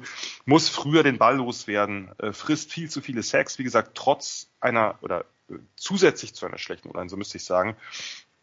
Ähm, ja, Pocket Passer Typ, benutzt die Pocket okay äh, oder unter Umständen okay. Ähm, manchmal ein zu schneller äh, Upstep sozusagen in die Pocket rein, äh, in den Druck hinein dann. Also da fühlt ihm, fehlt ihm einfach Gefühl der Antizipation für Pressure und Blitzes. Hat die Augen früh beim Rush, ist nicht immer decisive, zieht Druck magnetisch an. Das ist irgendwie kein gutes Zeichen für einen Quarterback. Auch die Nummer immer wieder, dass er sich in Outside Pressure reindreht, dass er dann nicht stehen bleibt, sondern dann dreht er sich in den Rusher rein. Äh, oder eben in anderen Plays verlässt er die Pocket voreilig. Also das ist nicht immer dasselbe Problem, sondern es sind unterschiedliche Probleme und es sind oft die falschen Entscheidungen. Ich fand, also, ja, die Offense von Stanford ist mau. Ich fand ja, immerhin äh, haben sie ja offensichtlich sich ein bisschen was bei Wake Forest abgeguckt und so ein paar Slow-Mesh-Elemente eingebaut, äh, die nicht sehr gut funktioniert haben, wohlgemerkt. Ähm, funktionale Athletik, nicht übermäßig fußflink, läuft zu viel und zu schnell durch die Mitte für wenig Ertrag, vermeidet Turnover, aber auf Kosten von Zögerlichkeit, nicht wirklich viele schlimme Entscheidungen im Passing, wenn dann behält er den Ball und wird gesackt. Einige Batted Balls zu viel im Tape, habe ich mir auch notiert, komisch. da müssen wir dieselben Spiele angeschaut haben. Äh, bei einem 6-6 Quarterback doch eher ungewöhnlich. Wenig Kreativität und Improvisation bleibt im Wesentlichen in der Struktur des Plays. Mit viel äh, Zutun Ende fünfte und sechste Runde ähm, habe ich nicht gesehen einfach. Ist mit 22 noch relativ jung, hat wie gesagt nicht unbedingt einen Vorteil auf den Offense gespielt, vielleicht geht da was, aber ähm, der wäre sicherlich vor zwei Jahrzehnten etwas höher gerankt gewesen bei den Scouts, meiner Meinung nach.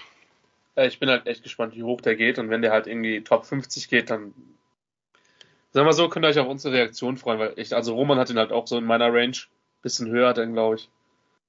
Wir haben ihn auch deswegen halt besprochen, nicht weil wir auf den Quarterback rumhauen wollen. So Taylor McKee ist einer, immer noch einer der besten Quarterbacks der Welt. So.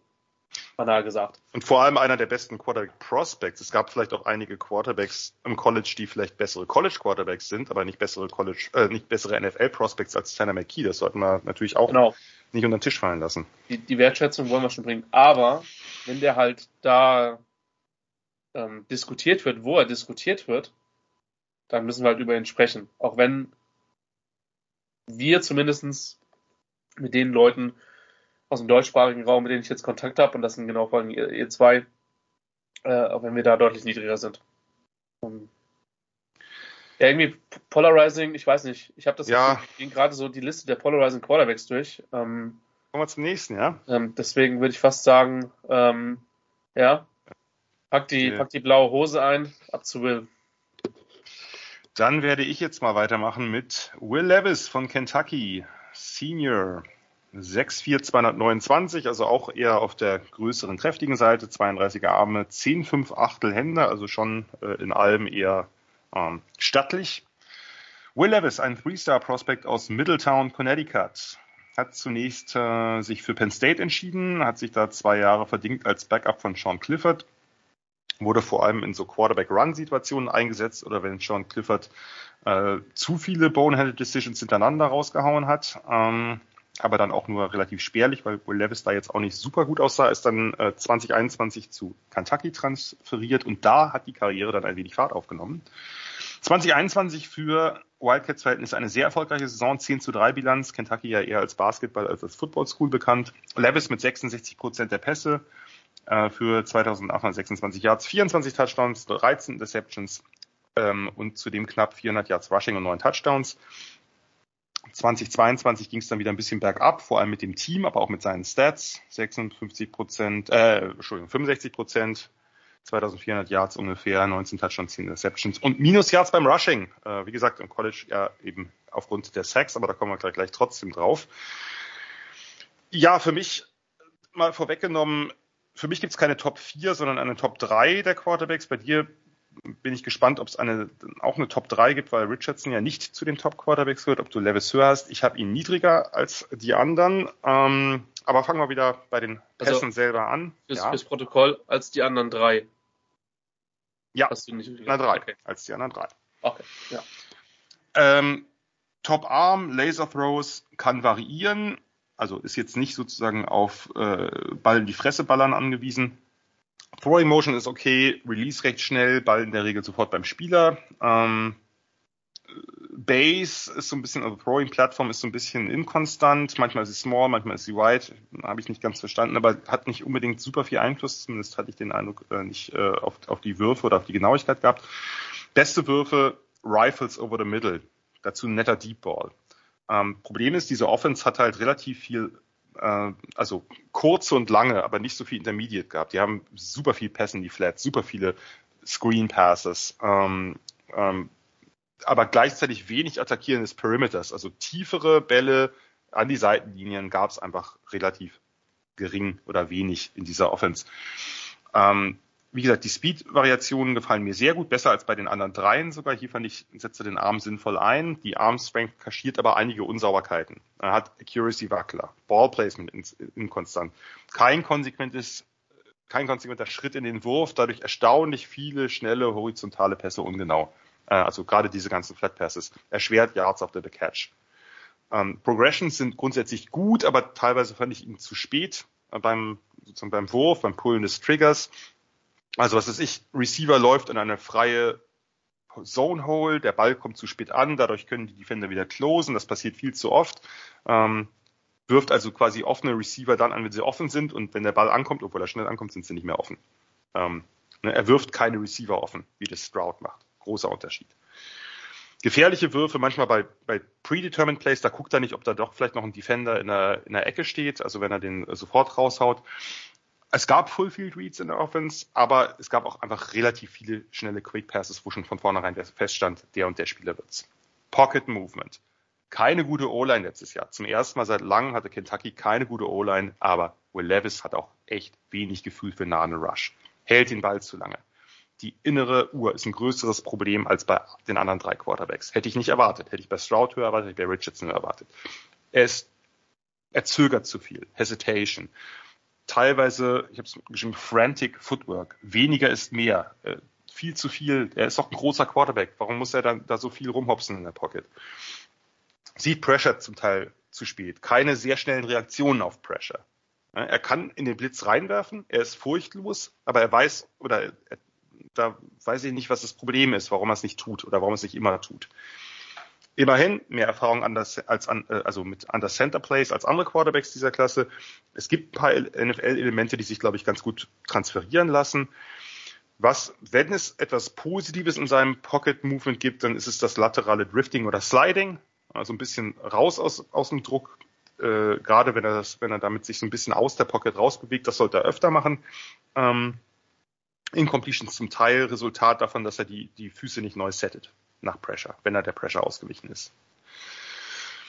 Running, guter Athlet, sehr mobil, eher der Power Runner im Vergleich zu Richardson, Schulter runter in den Kontakt, Head first, das hat man schon bei Penn State gesehen, ähm, hat aber eine, also hat eine Athletik, hat auch ein paar Moves, hat auch mal einen Hurdle ausgepackt, super effektiver Sneaker, also falls das Play weiterhin in der aktuellen Form in der NFL erlaubt ist und ähm, die Philadelphia Eagles einen Ersatz für Jalen Hurts für diese Plays brauchen, dann sollten sie Will Levis nehmen. Ein kleiner Scherz, aber wie gesagt, Sneaks funktionieren immer.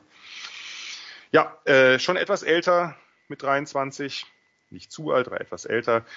Den habe ich so im Bereich, wo du Anthony Richardson hast. Mit viel gutem Willen noch Late First, sonst Early Second.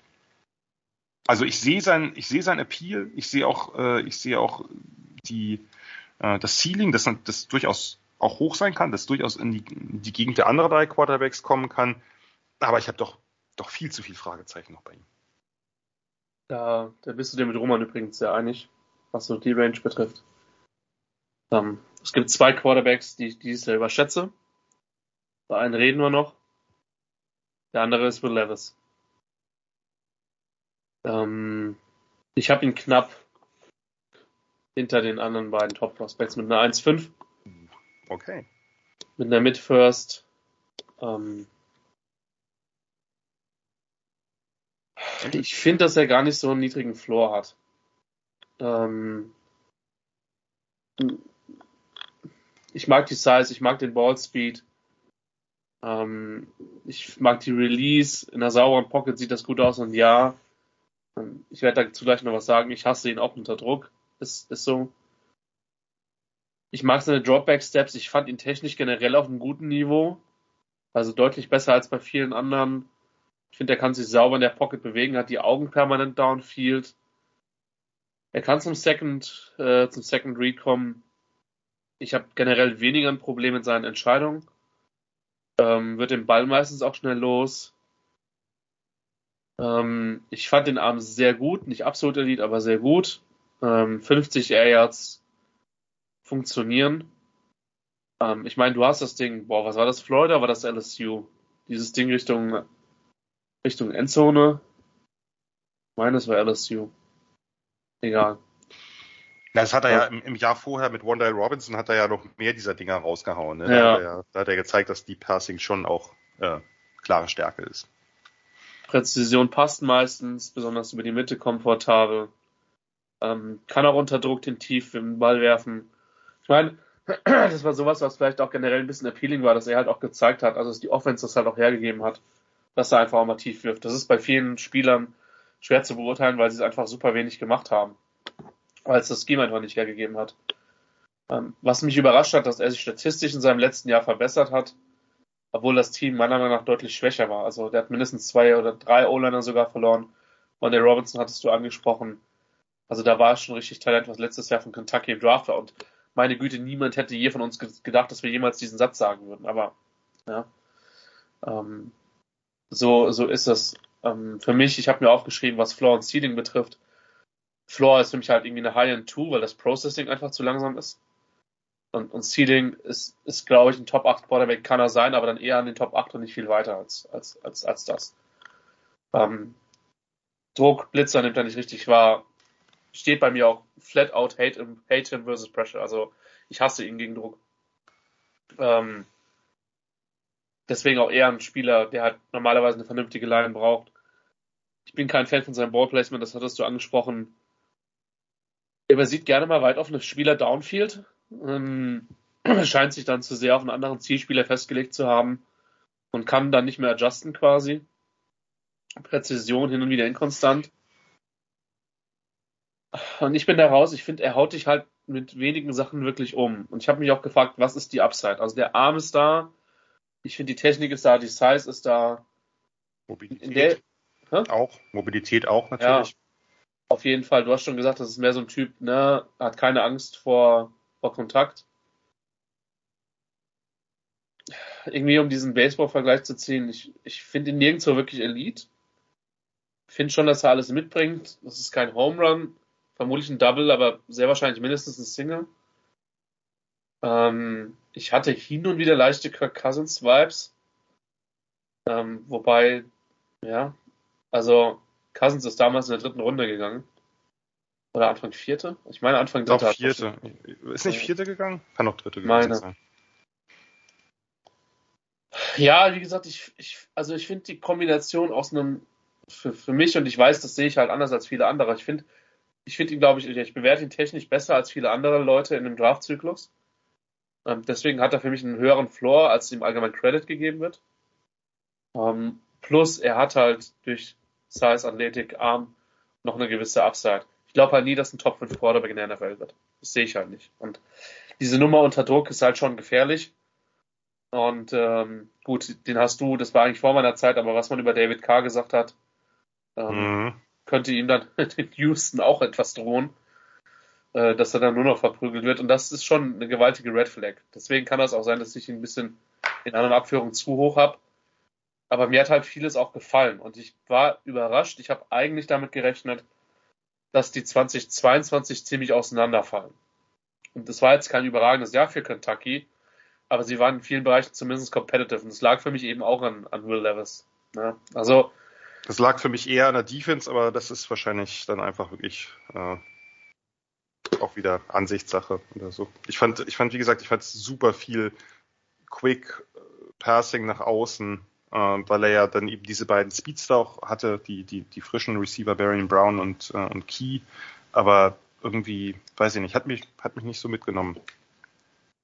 Und also so schlimm wie mit David Carr wird es nie wieder werden. Das muss man natürlich dazu sagen. Das war ein Expansion-Team. Die Expansion Texans, die eine neue O-Line dahingestellt haben, hinter der der einfach um sein Leben gerannt ist. Und dann wird natürlich irgendwann das Pocket-Verhalten auch äh, mieser, weil du Sam Darnold-mäßig irgendwann dann Ghosts siehst.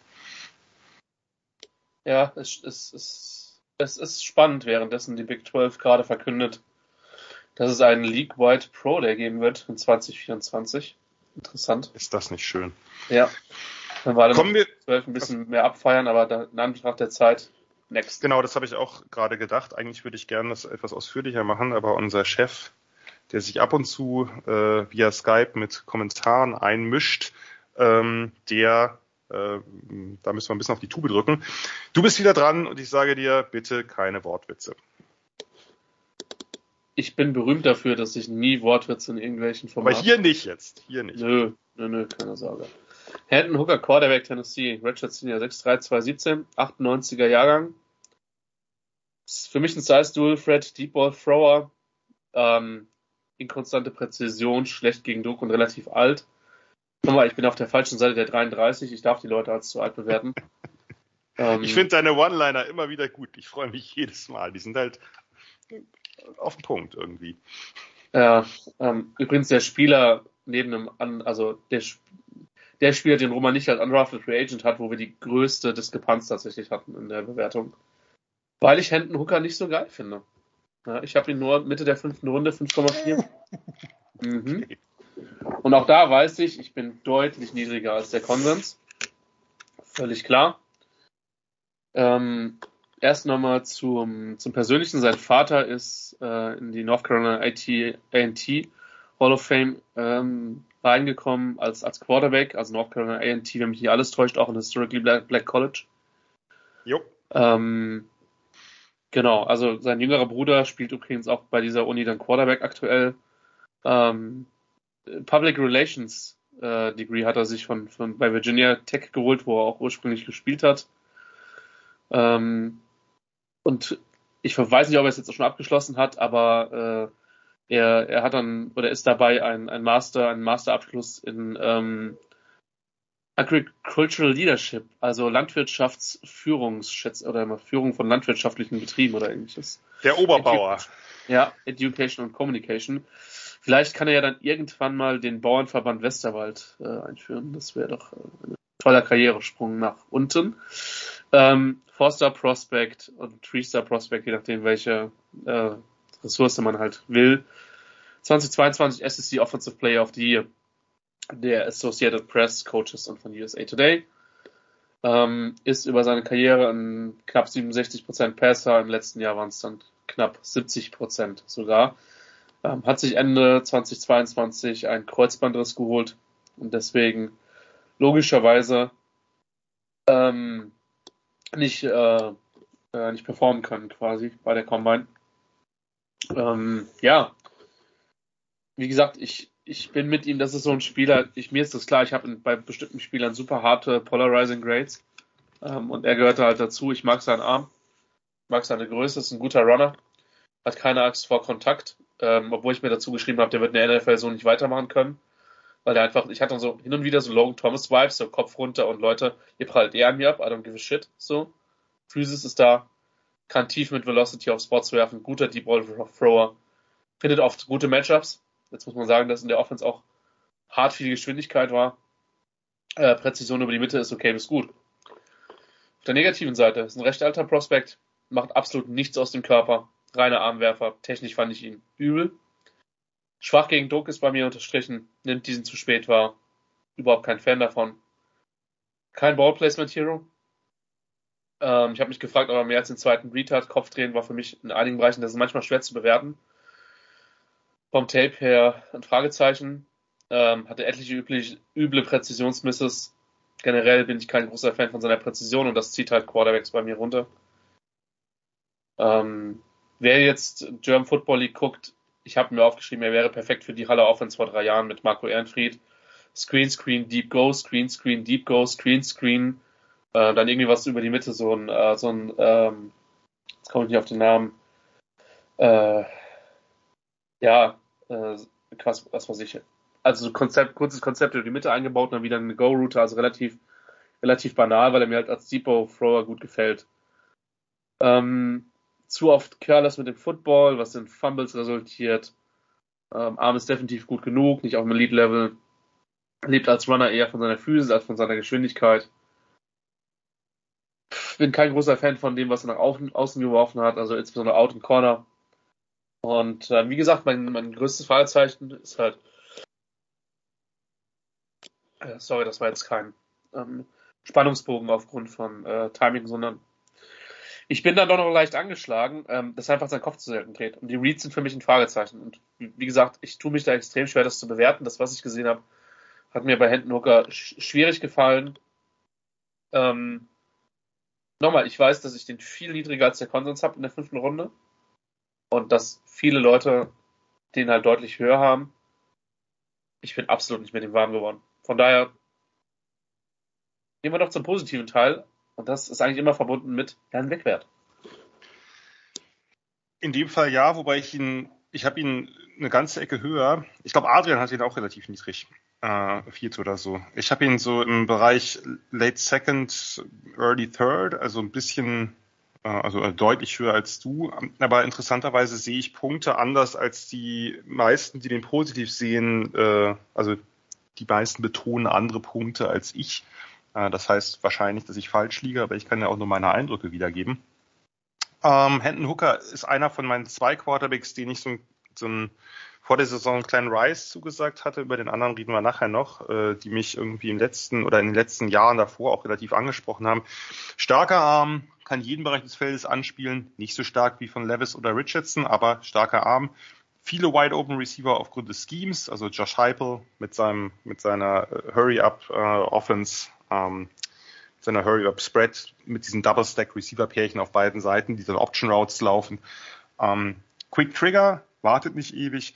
Meistens Half-Field Reads, das ist, liegt halt im Scheme. Äh, ich fand, er kam von seinem primären Target relativ schnell runter, aber er ist eben noch nicht dabei, irgendwie Full-Field Reads oder eben durch so ein, durch das ganze Feld, also den Kopf wirklich auf die andere Seite des Feldes zu drehen. Das ist aber, wie gesagt, Scheme-bedingt und da müsste man jetzt rausfinden, woran lag's. Also lag es auch daran, dass er das nicht so gut kann.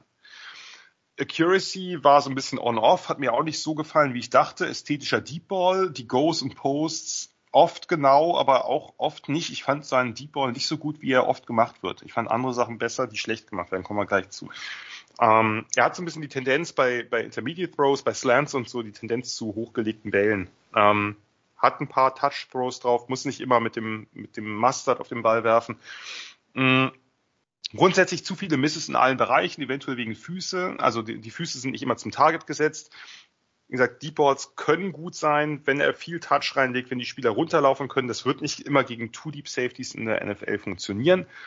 Ähm, ich mochte seine Entscheidung, wie gesagt, Half-Field Reads ne, größtenteils, aber die, die Option Routes, äh, die Chemie mit den Receivers, das, das hat mir, das hat mir insgesamt gefallen. Zu wenig Passing über die Mitte des Feldes, auch das ist natürlich scheme-bedingt, aber das lässt halt Fragezeichen. Ähm, ne, das, dieses Scheme geht davon aus, dass die Mitte des Feldes attackiert wird durch die, durch die Runner, also durchs Running, durch ihn selber durchs Running und dann eben ab und zu durch so kurze Pässe auf, auf den Titan, Princeton Fan. Aber die Frage ist, es ist eine Red Flag. Wie viel lag sie an Hooker? Wahrscheinlich nicht so viel, aber wie gut kann er es, wenn er es nicht oft gespielt hat? Der Punkt, wo ich wirklich weggehe vom, vom Consens Pocket Movement, das fand ich deutlich besser, als es überall gemacht wird. Es wird überall gesagt, dass es, dass es ein Sackfresser ist. Das finde ich, äh, fand ich nicht so, nicht so stark. Er ist strong, um sich aus Tackles, Sacks zu befreien. Er vertraut der Pocket. Das ist ein Punkt, den ich mir sehr positiv notiert hat. Er macht zwar oft einen weiten Dropback aus der Shotgun, bleibt dann aber nach dem Snap stehen. Er hat keine Happy Feet. Äh, er ist fast zu wenig. Er müsste die Füße mehr setzen, als, als er da steht dann in der Pocket, stands tall and delivers, habe ich mir geschrieben.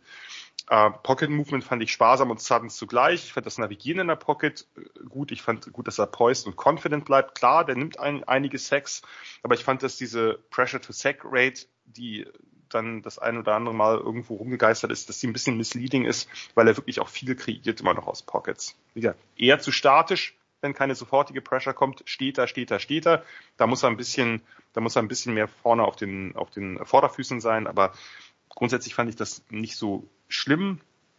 Ähm, was mich gewundert hat, wie wenig er Passing on the Move macht.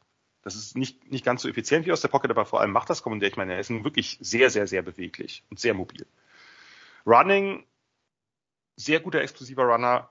Das ist eben ein Teil, der das, das kurze, mittlere Passing ersetzt hat in diesem Scheme, Moves im Open Field, Change of Direction, regelmäßig Big Plays zu Fuß. Bei, kann man auch nochmal bei Virginia Tech in die Offense gucken. Das ist äh, da nochmal deutlicher gewesen.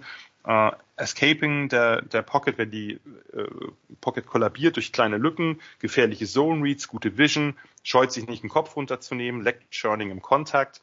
Ähm, Problem ist halt Alter, Kreuzbandriss, äh, muss NFL-Passkonzepte lernen. Also von daher einige Fragezeichen. Ich mochte ihn dennoch. Ähm, nicht so doll, wie ich dachte, aber ich mochte ihn dennoch. Ganz kurze Frage übrigens, äh, weil du es hier so betont hast. Würdest du das mit dem Kopf runter äh, auch bei Levis so sehen, dass das Problem ist? Weil ich meine, so weit sind die jetzt äh, auch nicht auseinander. Ne? Also Levis nee, wiegt also zehn Pfund mehr. Naja. Also das ist schon was, was mich bei ihm auch genervt hat. Weil oder das Alter, da, auch Levis ist ja jetzt kein ganz junger Prospect. Nee. Hendon Hooker ist natürlich extrem alt, das muss man ja. dazu sagen. Natürlich Aber, spielt das eine Rolle. Also das wäre ja Quatsch, wenn ich das irgendwo bei einem anspreche und beim anderen dann gar nicht bewerte. Das mit dem Kopf runter definitiv ist bei, es stört mich auch bei Levis, weil so doof wie es klingt, du musst halt, ich will sagen, du musst jeden Hit in der NFL vermeiden, das funktioniert gar nicht. Und wenn du mit der Mentalität rangehst, dann wird es halt auch schwierig. Aber wenn du halt mit der Mentalität rangehst, ähm, es prallen eh alle Leute an mir ab, dann wirst du halt keine besonders lange Karriere haben. So. Ja. Und da ist übrigens, das ist ein Punkt, bei dem, den ich, der, der mir sehr positiv, ich will das, die Diskussion nicht mal aufmachen, aber der mir sehr positiv bei Richardson aufgefallen ist, dass er wirklich ähm, relativ sparsam hitzen ja. obwohl er ja so ein Typ ist, ja. der das auch machen könnte. Ja, auf jeden Fall. Er könnte es von der Athletik und von der Physis, die er hat, aber der ist er spielt, ein bisschen smarter. Naja, er spielt genau, er, er läuft smart, er ist kein Power Runner obwohl er das natürlich von seiner Statur her locker sein könnte. Kommen wir zum nächsten direkt, würde ich sagen. Ich bin dran mit Jake Hayner, keiner spielt Shayner. Äh, Jake Hayner, Fresno State, äh, ein Quarterback, den ich im College sehr geschätzt habe. Ich möchte gar nicht groß drum herum reden. Ein Baller vor dem Herrn. 60207, also nicht ganz ideale Maße. 29 Dreiviertel Arme sind auch eher auf der kleinen Seite. 9 Rachtel Hände sind okay. Jake Hayner, ein Three-Star aus Danville, California. Wir haben mal wieder sehr, sehr viel California hier. Ähm, hat sich für Washington entschieden zunächst. 2017 Redshirt, also man hört auch, merkt auch da, naja, es sind ein paar Jahre her, die Jake Hayner, mittlerweile 23, ähm, dann im College Football zugebracht hat. 2018 Backup mit wenig Spielzeit hinter dem ewigen Jake Browning, den Christian auch besonders schätzte, wenn ich mich richtig erinnere. Ähm, Transfer zu Fresno State, damals noch mit dem obligatorischen Redshirt-Jahr bei Transfers. 2020 durfte er dann endlich ran. Solider Starter, noch nicht mehr. 2021 ging es dann nach oben. Starke Saison der Bulldogs mit 10 zu 3 und Bullsieg. Hayner mit 67 Prozent der Pässe, über 4000 Yards, 33 Touchdowns, 9 Deceptions, entscheidend daran beteiligt. Äh, sein Head Coach Kalen DeBoer ist dann zu Washington gewechselt nach dieser erfolgreichen Saison, ausgerechnet nach Washington und viele erwarteten, dass Hayner dann einfach mit bzw. zurücktransferiert, aber er hat sich zum Bleiben entschieden und das hat sich ausgezahlt. Ähm, er hat zwar ein paar Spiele zwischendrin verletzt, darum ist der Volume der Stats nicht ganz so hoch wie 2021, aber 72% Completions, 20 Touchdowns bei drei Interceptions und das Wichtigste, Mountain West Championship gefeiert, Bosi gegen Washington State gab es noch oben drauf, also hat seine College-Karriere quasi für einen Midmajor auf einem ziemlichen Höhepunkt beendet. Jake Hayner, was ist das für ein Typ? Ähm, zunächst mal hat mich ein bisschen überrascht, weil ich ihn anders wahrgenommen habe unter der Saison. Ich fand seinen Arm besser als vermutet. Also ich würde schon sagen, dass das ein überdurchschnittlicher, kein sensationeller, aber ein überdurchschnittlicher Arm ist. Keine ganz kompakte Ausholbewegung, nicht der höchste Release Point, ein bisschen Zeit am Slingshot-Tendenzen, legt viel Oberkörper mit rein. Ähm, also ist ein bisschen, sieht ein bisschen ungewöhnlich aus oft. Ähm, ist einfach insgesamt viel mit Oberkörper und finde ich eine aus, auffällige Ausholbewegung. Mechanics sind dadurch ungewöhnlich, sind auch nicht immer bei ihm, muss ein bisschen konstanter den Wurf rein steppen wirft oft auf einer sehr, sehr weiten Base. Das ist, also, das Base ist natürlich immer ein bisschen Geschmackssache. Nicht jeder hat so eine Enge wie Lamar Jackson zum Beispiel, aber ähm, das wirkt halt so, als ob er dadurch eben nicht sehr viel Druck auf den Vorderfuß generieren kann. Grundsätzlich akkurat, etwas weniger bei Sideline-Pässen und Comebacks. Ballplacement hier nicht ideal. Das ist besser über die Mitte insgesamt. Insgesamt sein Passing über die Mitte gefällt mir deutlich besser als das nach außen. Schöne Bälle in den Lauf, Yards after Catch. Wie gesagt, Ballplacement ansonsten so ein bisschen Hit and Miss.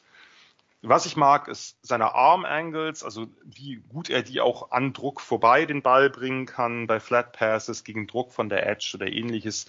Progressions sind okay, aber nicht immer schnell, bleibt manchmal ein bisschen zu lange am First Read hängen. Ähm, Bälle über die mittlere und tiefe Mitte, das ist wie gesagt sein großes Plus. Da bedient er gegen so noch engere Fenster, äh, also drives the ball between defenders. Ähm, über die Mitte fand ich auch, dass er die Coverage gut erkannt hat, also erkannt hat, welche, welche Art von, gerade bei welcher Art von Zone Coverage, wo, wo öffnet sich die Fenster, Antizipation, wo kommt der Receiver hin. Meist decisive, kriegt den Ball schnell raus, Quick Trigger. Processing gefällt in der Regel, hat meiner Meinung nach ein relativ hohes Spielverständnis, auch wenn man das natürlich nicht immer so äh, von außen beurteilen kann. Pocket Movement ist so ein bisschen so ein Mixed Bag. Unter Druck finde ich driftet er schnell nach hinten, ist dann deutlich ineffektiver, da kriegt er nicht genug Zunder auf den Ball und die Accuracy verschwindet. Müsste einfach mehr das machen, was ich bei Hendon Hooker besser fand. Tall against the rush, einfach da stehen, er duckt sich ein bisschen weg, er wirft den Ball schnell weg, immerhin, was man hier bei ihm deutlich nochmal erwähnen muss, dadurch macht er relativ wenig Turnovers. Also es ist, aber es sind natürlich viele Plays, wo dann eben eine Incompletion zu viel entsteht, lustigerweise trotz seiner hervorragenden Completion Percentage, was aber zeigt, wie viel da sonst möglich ist. Also er, er, dreht sich zu oft weg unter Druck. Ähm, er geht nicht in den Throw rein, um dann den Hit abzubekommen. Ähm, on the move fand ich ihn okay akkurat, kriegt vor allem aber mit den Arm Angles echt sehr, sehr viel Velocity drauf, hat mir gut gefallen. Ähm, unterschätzt auch bei Rollouts, dass er den, den, Körper versucht schwer zu halten, dass er immer wieder sozusagen, dass er in jedem Moment des Rollouts eigentlich, der Roller ist dadurch natürlich nicht besonders schnell oder nicht besonders explosiv, aber dass er eben den Ball loswerden kann. Äh, Pocket Navigator, wie gesagt, gibt immer wieder Flashes, also von daher ist es eher inkonstant, als es eine klare Stärke oder Schwäche ist.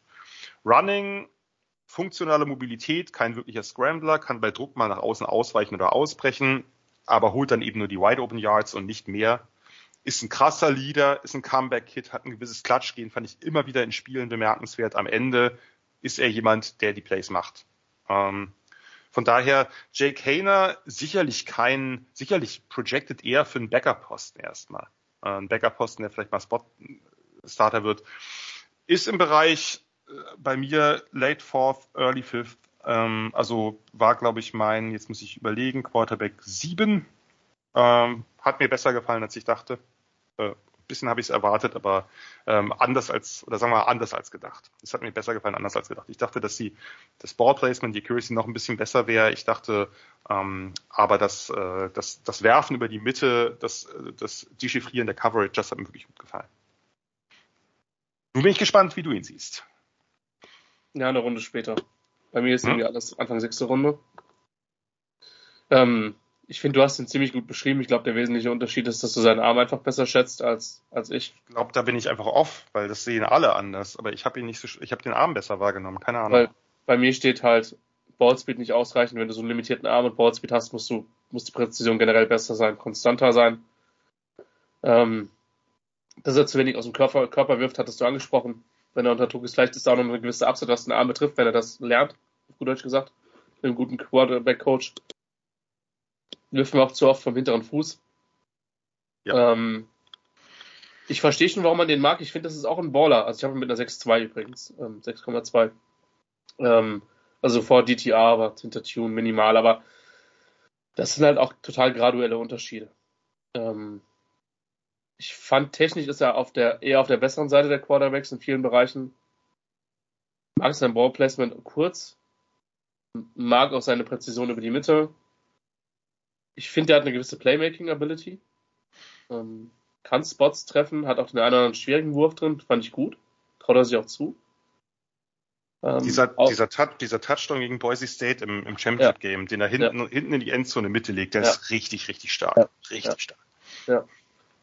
Ähm, Ice Downfield, nicht scared, wirft hin und wieder mit Antizipation, das hat mir gefallen. Und kann sich in der Pocket auch bewegen. Ich finde, man hat da hin und wieder die, die Präzision, äh, Quatsch, die Erfahrung gesehen. Und ich sag mal so, 68% Passer plus, ich meine, ich weiß, es ist halt auch diese, dieses Spread, aber auch 72% Passer ist halt auch kein Zufall. Ähm ich glaube, dass das ein, ich glaube, dass es ein Backup ist, der, weißt du, dein Team muss ein wichtiges Playoff-Spiel gewinnen und eine andere Mannschaft in der NFL kommt und Tainer muss halt starten, weil der Starter verletzt ist. Und dann verbrät er dich halt mit Dink und Dank für 350 Yards und drei Touchdowns. Also, ich sage nicht, dass das passiert, aber ich kann mir vorstellen, dass er genau dieser Typ ist, der mhm. halt ein Spot-Starter ist, der dir halt richtig auf die Nerven gehen kann. Mir waren seine Tools zu limitiert, um ihn höher zu ziehen. Ähm, ich glaube, das ist der Absolut. wesentliche Unterschied. Ja. Deswegen hast du ihn Anfang 5, Anfang, Anfang 6. Ich mochte aber den Spielertyp. Ja, wie gesagt, das ist, ähm, ich, ich, ich mag da einfach falsch liegen, weil ich habe das auch danach gucke ich mir dann auch immer auch Scouting Reports von anderen an, die ich irgendwie ja. schätze und der Arm wurde überall. Vielleicht habe ich irgendwie komischen Tag gehabt, wo ich alles in, vielleicht habe ich es auch in nur die Würfel in eineinhalbfacher Geschwindigkeit gesehen vor meinem inneren Auge. I don't know, aber ich fand den Arm, ich habe die, habe ihn mir vor der Saison angeguckt und dachte, hatte ich sogar noch mit einem Kumpel Titans-Fan drüber gesprochen, meinte, Arm ist ein bisschen limitiert, sonst finde ich den ganz gut. Jetzt habe ich ihn gesehen und so, hä, warum ist der Arm ist gar nicht so limitiert? Aber wie gesagt, vielleicht äh, war das einfach ein, ein schlechter Tag zum Scouten. Das Kommen wir zum nächsten Spieler. Ja, ja, das ist der so. Spieler, den ich am härtesten überschätze. Ich habe es die letzten Jahre, also ich habe mir zum Beispiel, nachdem ich Will Davis gegradet habe, habe ich mir auch zum Beispiel ein, zwei Videos von O'Sullivan angeschaut. Ich habe das die letzten Jahre eigentlich vermieden, weil ich in meiner Bewertung mich nicht ver, also auf der anderen Seite, es gibt so viel guten Content da draußen. Und ohne dass man jetzt zwingend sage, ich ändere was an meiner Bewertung, schadet es dann nicht, wenn man andere Haltungen gehört hat. Früher war ich da sehr viel schärfer. Ähm, hast du das früher auch schon gemacht? Äh, wie, wie, also gelesen, ja, gesehen eigentlich, also so, das gibt's ja auch okay. erst seit kurzem, ne? Also dass es irgendwelche Leute gibt, die das ja. dann aufdröseln. Nur letztlich ist es so, ich finde das spannend, aber es ist mir oft zu lang, weil letztlich, ja. ich habe die Zeit nicht. Es ist einfach so. Ich habe die Zeit nicht, mir ein Play zehn Minuten lang anzugucken. Dann komme ja. ich nicht mit den ganzen anderen Spielern, die ich noch gucken will. Äh, JT O'Sullivan guckt sich nur Quarterbacks an. Ja. Dann ist es okay. Ja. Ähm, dann, wenn man sich so auf eine Positionsgruppe spezialisiert, tue ich nicht. Wäre jetzt auch ein bisschen langweilig, wenn ich bei der Live-Coverage nur sitzen würde, wenn mal ein Quarterback gedraftet wird. Und dann haben wir es so wie letztes Jahr, dass einfach kaum welche gedraftet werden. Äh, von daher, ja, ähm, habe ich, hab ich jetzt auch diese Saison ein, zwei Mal gemacht. Fand ich interessant, hat mich aber in meinen Grades nicht wahnsinnig verändert, weil letztlich sind es meine und damit ja. muss ich leben und sterben. Same here kommen wir jetzt nun nicht zum MI-MVP, sondern so zum äh, MOP, dem Most Overrated Prospects. Normalerweise müsste da noch ein BC bei Christian, bei Christian äh, dahinter stehen. BCU, ja. Ist ja nicht so, dass ich schon mal einen BYU Quarterback überschätzt habe. Nee, nee. Redshirt, Redshirt Junior 60207. Meine Sprache verlässt mich schon. Herzlichen Glückwunsch. Podcasten in Perfektion. Ist für mich ein Deep Ball Ganzlinger, leicht undersized Spot Thrower, kann laufen. Und ja, liebe Freundinnen und Freunde, ich habe mit einer 3-1 auf dem Board. Hm. Und damit ist das so mein solider Quarterback 5. Und ich weiß genau, der wird nicht vor Mitte Tag 3 gehen. Ähm, Exercise und Wellness Major kommt aus Utah, aus Spanish Fork, äh, um genau zu sein. Ähm, hat, wie üblich bei BYU, äh, eine Mission schon äh, hinter sich, ähm, ist auch schon verheiratet und hat auch schon eine Tochter. Sein Bruder spielt Receiver für BYU, ähm, hat auch als Baseballteam als Outfielder 2019, 2020 gespielt. Ähm, named Independent Offensive Player and Quarterback of the Year bei der College Football Network. Gut, da hat er weniger Konkurrenz als in anderen Ligen, aber äh, da lag er zumindest bei all dem, was dieses Jahr für Notre Dame Quarterback spielen durfte. Ähm, ist über seine Karriere ein 65% Passer, im letzten Jahr 66% Passer. Ähm, hatte Verletzungen, Probleme mit der rechten Wurfschulter. Ähm, unter anderem gegen Arkansas hat man das auch sehr stark gesehen. Ähm, ja, Size war nicht gut, hat keine Drills bei der Combine gemacht. Ähm, ich weiß nicht, wie du die Offense gesehen hast. Ich fand, das hat so fast ein bisschen was von so einer Run-and-Shoot gehabt. Ähm, extrem viele tiefe Würfe drin. Ähm, ich mag seine Spot-Throws, insbesondere nach außen. Ballspeed ist okay, traut sich tief zu werfen, hat da auch durchaus Präzision. Ruhig in der Pocket, manchmal zu ruhig, reagiert dann, reagiert dann nicht richtig auf Druck. Release ist schnell, ich mag seine Präzision, insbesondere kurz, auch das Ballplacement ist da gut, trifft Wide Receiver nicht konstant, aber doch recht oft in Stride, kann den Schritt in der Pocket machen, kann seine Füße resetten, auch wenn er das nicht immer regelmäßig macht. Arm ist gut genug, aber nicht, vermutlich nicht mit viel mehr Effizienz als 35 Air Yards. Ähm, hat zum Beispiel, also wo, wo der Arm zum Beispiel zu sehen war, es gibt einen tollen Out gegen, gegen Oregon, ähm, wo er einen Ball auf den Spot bringt mit Geschwindigkeit, wo ich dachte, geil, das, also das zeigt die Upside, die er halt am Arm hat. Ähm, und generell das Oregon Tape, auch wenn die Statistiken und der Score für, für BYU nicht gut war, das war halt das Tape, was mich so ein bisschen sold hat, tatsächlich, ähm, weil ich ihn da sehr, sehr gut fand. Ähm, Kontra beim ersten Punkt steht, was war das erste Play gegen Notre Dame, wo er irgendwie in einem Defender den Ball einfach in die Arme wirft und sagt, viel Glück. Ähm, Arm ist ein bisschen limitiert. Ähm, auf der anderen Seite, wie gesagt, im Arkansas-Tape ist mir das aufgefallen, aber da hat er halt auch schon die Verletzung. Weiß ich nicht genau, wie sehr ihn das beeinflusst hat. Hält den Ball zu lange. Nicht sicher, wie gut er durch die Reads gehen kann. Ist halt, Eindruck ist, er hängt, er hängt halt viel zu sehr am einen Read und dreht den Kopf viel zu selten. Ähm, das macht mir Sorgen. Technisch noch viel Arbeit. Macht unter Druck nicht den Schritt in den Wurf. Wirkt auch manchmal ein bisschen scared.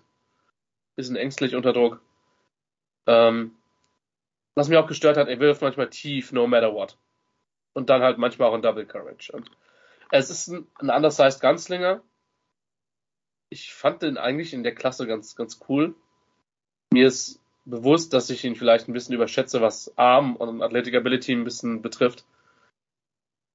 Und jetzt, Jaron Hall hat, hat, hat, hat mich Spaß gemacht. Also ich habe den mit einer 3-1, ich sehe den am zweiten Tag ich weiß, dass der die Rankings gerade munter runterplumpst und das war jetzt auch ein Underclassman, also er hätte sich nicht melden müssen zum Draft. Aber hey, es ist ein BYU Quarterback, das heißt, die Wahrscheinlichkeit, dass, dass er mir gefällt, ist relativ hoch.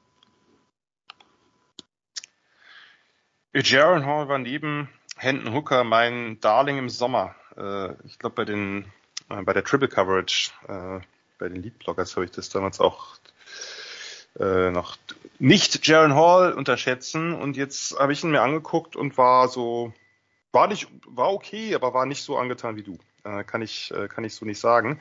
Ähm, Jaron Hall, äh, ich, auch da wieder bin ich ein bisschen, ich habe auch überall nachher gelesen, gute Armstärke habe ich nicht gesehen. Habe ich einfach nicht gesehen. Ich fand sie okay, mittel. Ich fand die Bälle segeln ein bisschen. Ich fand, es waren wenig Bullets. Ich fand, die Bees kommen oft zurück ins Play, auch und gerade bei Deep Balls. Da gab es diese Interception gegen Arkansas vom Far Hash zur Sideline. War für mich ein typisches Play, warum ich das etwas niedriger bewertet habe. Was ich mag, Touchpässe, agiert sehr viel mit Touchpässen, Antizipationsthrower, nochmal Antizipationsthrower. Schwierig, wenn S, Z und TH in einem Wort vorkommen. Wirft Open Spots an. Ähm, man sieht die Arm Angles Variation, das ist so ein bisschen Baseballspieler typisch. Ähm, ich fand gerade die Sideline-Pässe habe ich genau wie du gesehen. Das, das, das fand ich richtig stark. Backshoulders gut gelegt, Sideline-Go-Routes, insgesamt Comebacks, Deep Passes, alles was zur Seitenlinie ging, auch nach oder auch und gerade nach Rollouts. Das, das hat mir richtig gefallen. Grundsätzlich akkurat, viele On-Target-Throws, ganz gutes Ballplacement, aber dann viel zu viele Pässe vom Backfoot. Das hat mich wirklich aufgeregt. Und dazu reicht der Arm mir nicht äh, gab es einige üble Patzer, Pick gegen Boise State, der mir da besonders übel in Erinnerung geblieben ist. Ähm, Progressions okay, aber waren auch viele Harfield Reads dabei, ist halt ist halt offensbedingt. Äh, weniger Bälle über die Mitte, ähm, fand ich auch weniger akkurat, ein bisschen ungenau.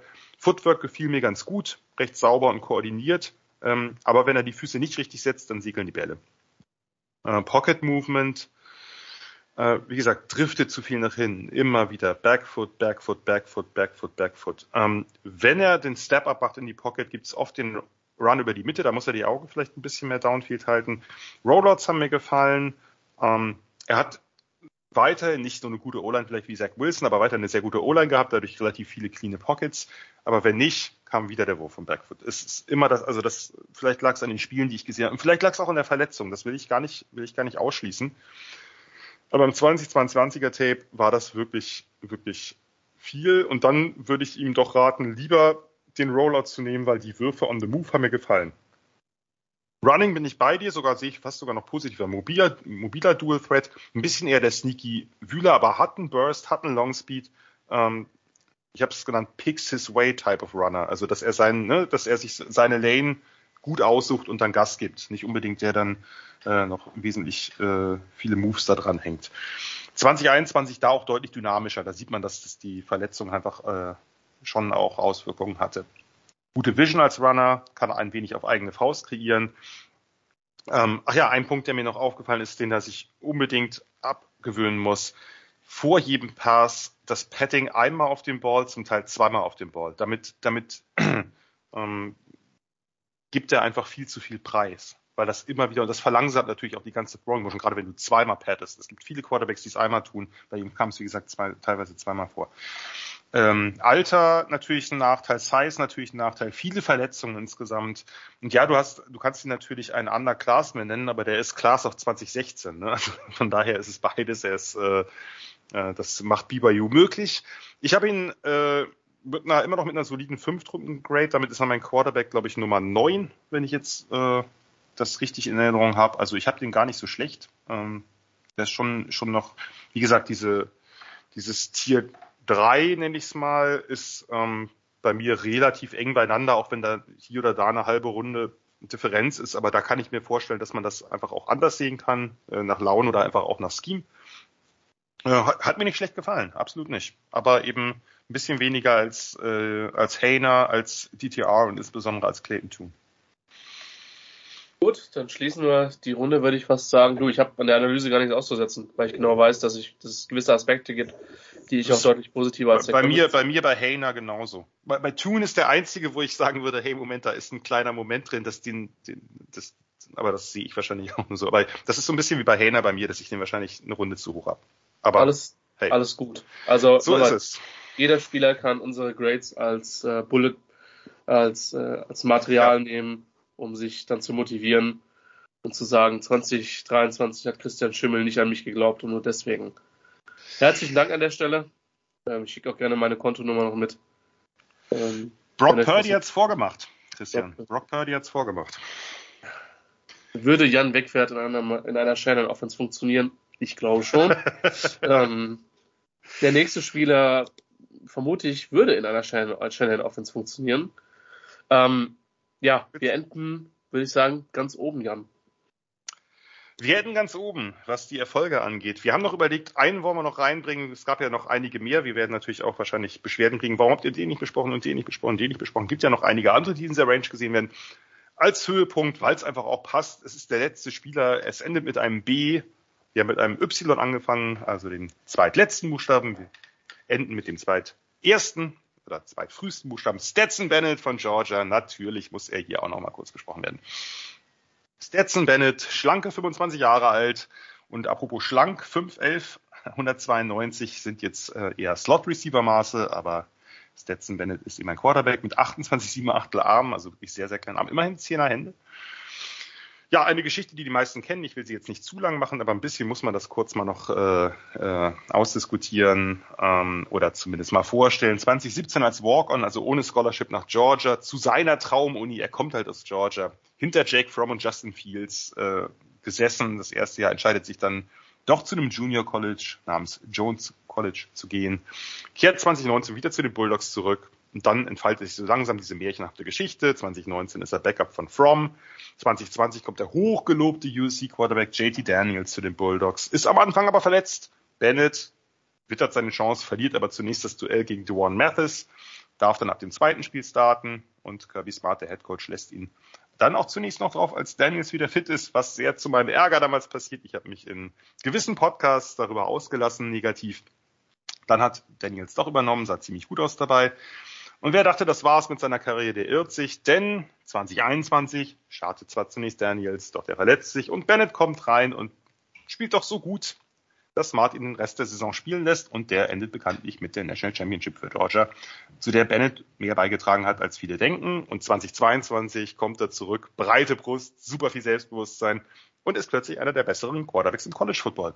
28 Prozent, äh, 68 Prozent Completions, 4.128 Yards, 27 Touchdowns, 7 Interceptions, dazu noch 10 Rush Touchdowns, Heisman-Finalist und erneut National Champion. Und so viele doppelte National Champions gab es auf Quarterback in den letzten Jahrzehnten nicht. Da ist Stetson Bennett einer der wenigen. Tommy Frazier, die Huskers, Matt Leinart, AJ McCarron und nun eben Bennett. Das sind die, die ich erlebt habe. Krasse Nummer. Stetson Bennett, ja, klein. Und kommen wir, fangen wir mit, den, mit, mit dem Passing an. Passstärke variiert. Er braucht die Plattform, sonst wird's wenig. Er hat nicht ganz die Arm Strength, um den Ball in enge Fenster zu pressen. Ist aber auch nicht so krass schlimm, wie ich dachte. Recht schneller Release, wird den Ball daher auch gut unter Druck los. Droppt die Spitze des Balls beim Release ein bisschen, also wieder Gegensatz zu DTR. Accuracy ist on and off, das ist so ein bisschen das größte Problem. Die Bälle schreuen viel zu sehr inkonstant von Spiel zu Spiel, von Drive zu Drive. Ball Placement ebenfalls inkonstant, nicht immer in Stride. Zu viele unnötige Adjustments der Receiver, äh, also eine ganze Menge Jumps bei Overthrows, zu viele Catches away from Body und dadurch äh, oftmals ineffektiv gegen gute Men, also ist keiner, der die Defense sezieren kann. Progressions fand ich gut, findet weitere Targets nach seinem ersten Read, kriegt auch mit Sidearm eine Menge äh, oder genug, sagen wir mal so, genug äh, Velocity drauf, immer wieder auch gute Accuracy ohne Füße gesetzt zu haben. I don't know. Es ist halt einfach inkonstant. Ähm, er, es ist nicht so, dass er eine Ebene des Feldes unangetastet lässt. Er attackiert im Prinzip alles, je nach Stärke des Supporting Casts, auch vertikal, äh, aber eben zu viele leichte Misses. Kein klassischer Timing- und Rhythm-Passer. Äh, aber eben auch kein Verwalter. Wie gesagt, er geht tief, wenn er, wenn er die Chance wittert. Äh, nur Dinger hängen dann oft zu lange in der Luft oder sind zu wenig nach vorn gelegt. Die Defender kommen zurück ins Play. Pocket Movement hat mir insgesamt ganz gut gefallen. Mobil, gute Antizipation für Druck, gutes Pocket Movement, gefährliche Rollouts, Athletik, schnelle Füße, nimmt relativ wenig Sex, das liegt auch an seinem schnellen Release, bewegt und manipuliert die Pocket ganz gut durch angedeutete Rollouts. Ist alles ein bisschen unorthodox, aber effizient. Rose on the Move fand ich ganz okay, kreiert hier, nimmt nicht so viel gefährliche Würfe, weiß man, wann man den Ball auch einfach mal ins Haus. Running, ja, ziemlich gute Athletik, gibt's, gibt's nix. Kein schlechter Deep Speed. Äh, bei der 40 Time das ist 467 äh, gewesen, musste ich lachen, weil er die so, so ausgelaufen ist. Der hätte auch eine deutlich bessere äh, laufen können. Irgendwer schrieb dann bei Twitter, er will, er hat nur Angst, dass er nicht als Receiver nachher irgendwie getestet wird oder so. Könnte ich mir vorstellen. Nein. Ähm, kann Druck ausweichen, hat einige auch Design Quarterback Runs relativ erfolgreich umgesetzt, ja auch im Halbfinale und Finale Touchdowns erlaufen. Ähm, Alter und Size, dickes Fragezeichen. Armstärke, Accuracy, auch Commitment für NFL Lifestyle. Ne? Also nach den äh, jeweiligen äh, Triumphen hat er, glaube ich, bisschen auch gedacht, scheiß drauf. Ähm, insgesamt muss man sagen, er hat nicht einfach nur in einer Struktur gespielt. 2022 viel mehr über die Mitte als 2021, weil 2021 hat er zwei gute Ex-Receiver gehabt mit AD Mitchell und Jermaine Burton die waren, der eine war zu Alabama transferiert, der andere war verletzt, dadurch ist einfach 2022 viel mehr über die Mitte gelaufen, über die Titans, die beiden Top Titans, über den Slot Receiver McConkey und so weiter. Das heißt, ähm, das ist unterschiedlich. Ähm, er hat an der Center Erfahrung. Ähm, er ist bei, beim Scramble immer, immer zu beachten. Ist ein witziger Typ und bei der Combine muss man sagen, die Pässe bei der Combine, die waren richtig, richtig gut. Da hat er sich denke ich, äh, für viele auch wieder ins, in den Draftable-Bereich zurückgespielt. Bei mir ist das so im Bereich, ja, grob sechste Runde, bisschen, bisschen Richtung später, aber will ich jetzt nicht zu sehr Nitpicking betreiben. Ich kann mir vorstellen, er wird gedraftet. Trotz allem. Wie siehst du es? Äh, Quarterback 7 bei mir. Ähm, oh, okay. Nice. Ähm, 5,0. Das heißt, nice. ich finde, ich, also, das, ich habe erst, als ich sein Tape gesehen habe, verstanden, warum Georgia ihn, also ich verstehe aus einer Coaching-Perspektive, warum du ihn halt ziehst oder spielen lässt und andere athletische Quarterbacks nicht. Weil er macht einfach so wenig Fehler. Ähm, er kann zum zweiten Read kommen, er kann laufen, er ist ein guter bis sehr guter Läufer. Mich hat jetzt die Combine auch in der Hinsicht nicht überrascht. Mich hat es auf dem Tape überrascht, weil ich den so gar nicht als das wahrgenommen habe. Aber ähm, auch der pickt sehr, sehr gut seine Spots als, als Läufer und dann war er halt auch mit Geschwindigkeit unterwegs. Präzision bis 15 Yards ist gut bis sehr gut, schnelle, kompakte Release, akkurat mit dem Football. Ähm, du wirst immer beliebt sein bei mir, wenn du das halt ein Stück weit hast oder wenn ich das bei dir wahrnehme, besser gesagt.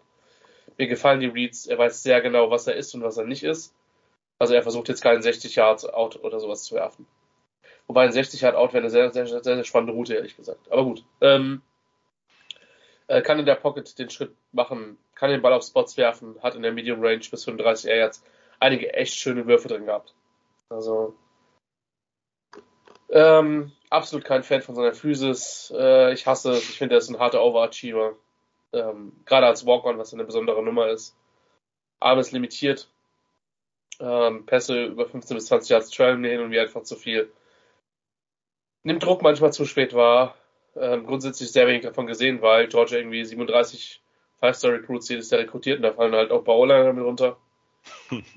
ähm, Fußarbeit teilweise noch überschaubar. Und dann kommt halt dazu, du hast es angesprochen mit der Offense, dieses Jahr sehr, sehr viele Checkdowns, Screens, RPOs. Ähm, und dahinter steht bei mir, das klingt jetzt gemein, wird komplett lost sein, wenn er in der NFL einen schlechten OC, Klammer auf, einen schlechten, auch einen schlechten, äh, schlechte Line plus, plus, also nennen wir es das Kind beim Namen, die Bears 2022, da wäre er, es wäre kein, kein gutes, äh, kein gutes, äh, kein guter Platz für ihn gewesen. Nicht nur die Bears, aber das ist jetzt mal das Extrembeispiel, wenn, wenn die werfen wollten, mussten, dann war es echt kompliziert, weil nur sehr wenige Receiver da waren. Ich finde, der ist echt solide. Also ich, ich, ich mag den. Ich glaube, auch der kann als Backup in der, in der Liga lange, lange überleben. Ähm, ich glaube, ich, ich glaube, das ist jemand, der verbrennt dich nicht, wenn er ein Spiel starten muss, weil er einfach sehr genau weiß, was er ist. Ähm, er hat definitiv nicht die Upside, um jetzt irgendwie Top Quarterback in der Liga zu werden. Aber ich finde, der Floor ist halt so hoch, dass du halt sagen kannst, wir brauchen noch jemanden, äh, dem wir ein Spiel anvertrauen können. Und ich glaube, dass Bennett das sein kann. Also, deswegen, ich, wie gesagt, wir haben ja alle gefordert, dass, dass, dass Georgia eher mit den Athleten spielt, aber das ist halt mehr so die, die kontrollierte Lösung, so, pass auf, wir sind eigentlich gut genug, unsere Athleten sind besser als alle anderen Athleten. Wir brauchen nur jemanden, der das Spiel managt. In der Hinsicht verstehe ich, und er, nochmal, er hat ja auch geile Würfe drin gehabt, aber du brauchst nicht zwingend einen spektakulären Quarterback, wenn der Rest des Teams so gut ist. Und äh, das hat Georgia beherzigt und ist damit halt auch Meister geworden, wobei ich meine, im Halbfinale sind wir uns einig, dass Ohio State das eigentlich gewinnen muss, aber so ist es im Sport.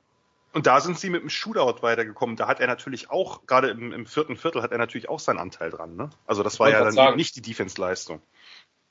Und da waren halt auch ein paar komplizierte Würfe drin und das hat mich schon ein bisschen gesollt, ihn dann in die Range tatsächlich zu packen, weil ähm, ja, Overachiever, ja, ich, wie gesagt, ich hasse die Physis und der ganze Kram, aber ähm, das, was, wie gesagt, er weiß genau, was er ist und das, was er macht, macht er halt gut. Und deswegen habe ich ihn dann auch über einigen anderen Quarterbacks, unter anderem jetzt jemand wie Hayner, ja. die jetzt vielleicht von der Physis nicht so, Hayner ist der bessere Athlet, so, also im Sinne von, von Physis, von Size, auch vermutlich vom Arm. Ähm, aber also das hat deswegen, das, deswegen habe ich ihn quasi da höher als er, aber das, das liegt dann auch mit unter Nuancen. Und ähm, bin gespannt, wo der geht. Also gerade ein Team, was jetzt vielleicht ähm, noch, eine, noch eine sichere Option, in Anführungszeichen, sicher ist immer, immer schwierig. Es gibt nichts Sicheres in der NFL, aber ähm, sag ich mal, in Runde drei eher auf den Floor als auf Ceiling schaut, ist dann vermutlich eher bei, bei jemand wie Bennett.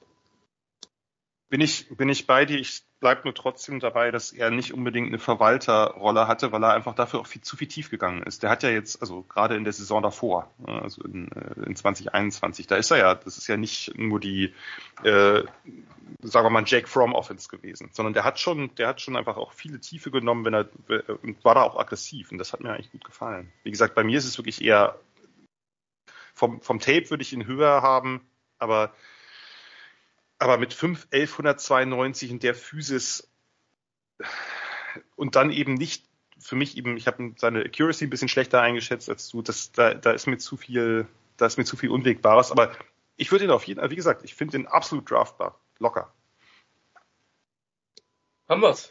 Gut, dann vielen Dank fürs Zuhören. Vielen Dank dir, Christian, natürlich für deinen Besuch. Äh, ich werde jetzt mal spoilern. Es wird nicht der letzte sein. Und ich werde nochmal spoilern. Ähm, in der nächsten Woche werden wir uns mit etwas schwereren Spielern auseinandersetzen. Äh, als, äh, insbesondere als Stetson Bennett, aber auch als die anderen Quarterbacks. In diesem Sinne, bis nächste Woche. Ciao. You did what you had to do and you won the game. Das waren die Sofa Quarterbacks mit der Extravaganza zur National Football League auf Sportradio 360.de.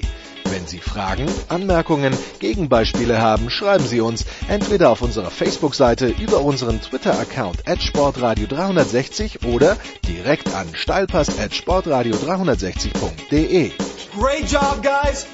Und versäumen Sie nicht unsere nächste Big Show jeden Donnerstag neu auf www.sportradio360.de. One day at a time. Keep getting better as a football team, and we'll see what happens.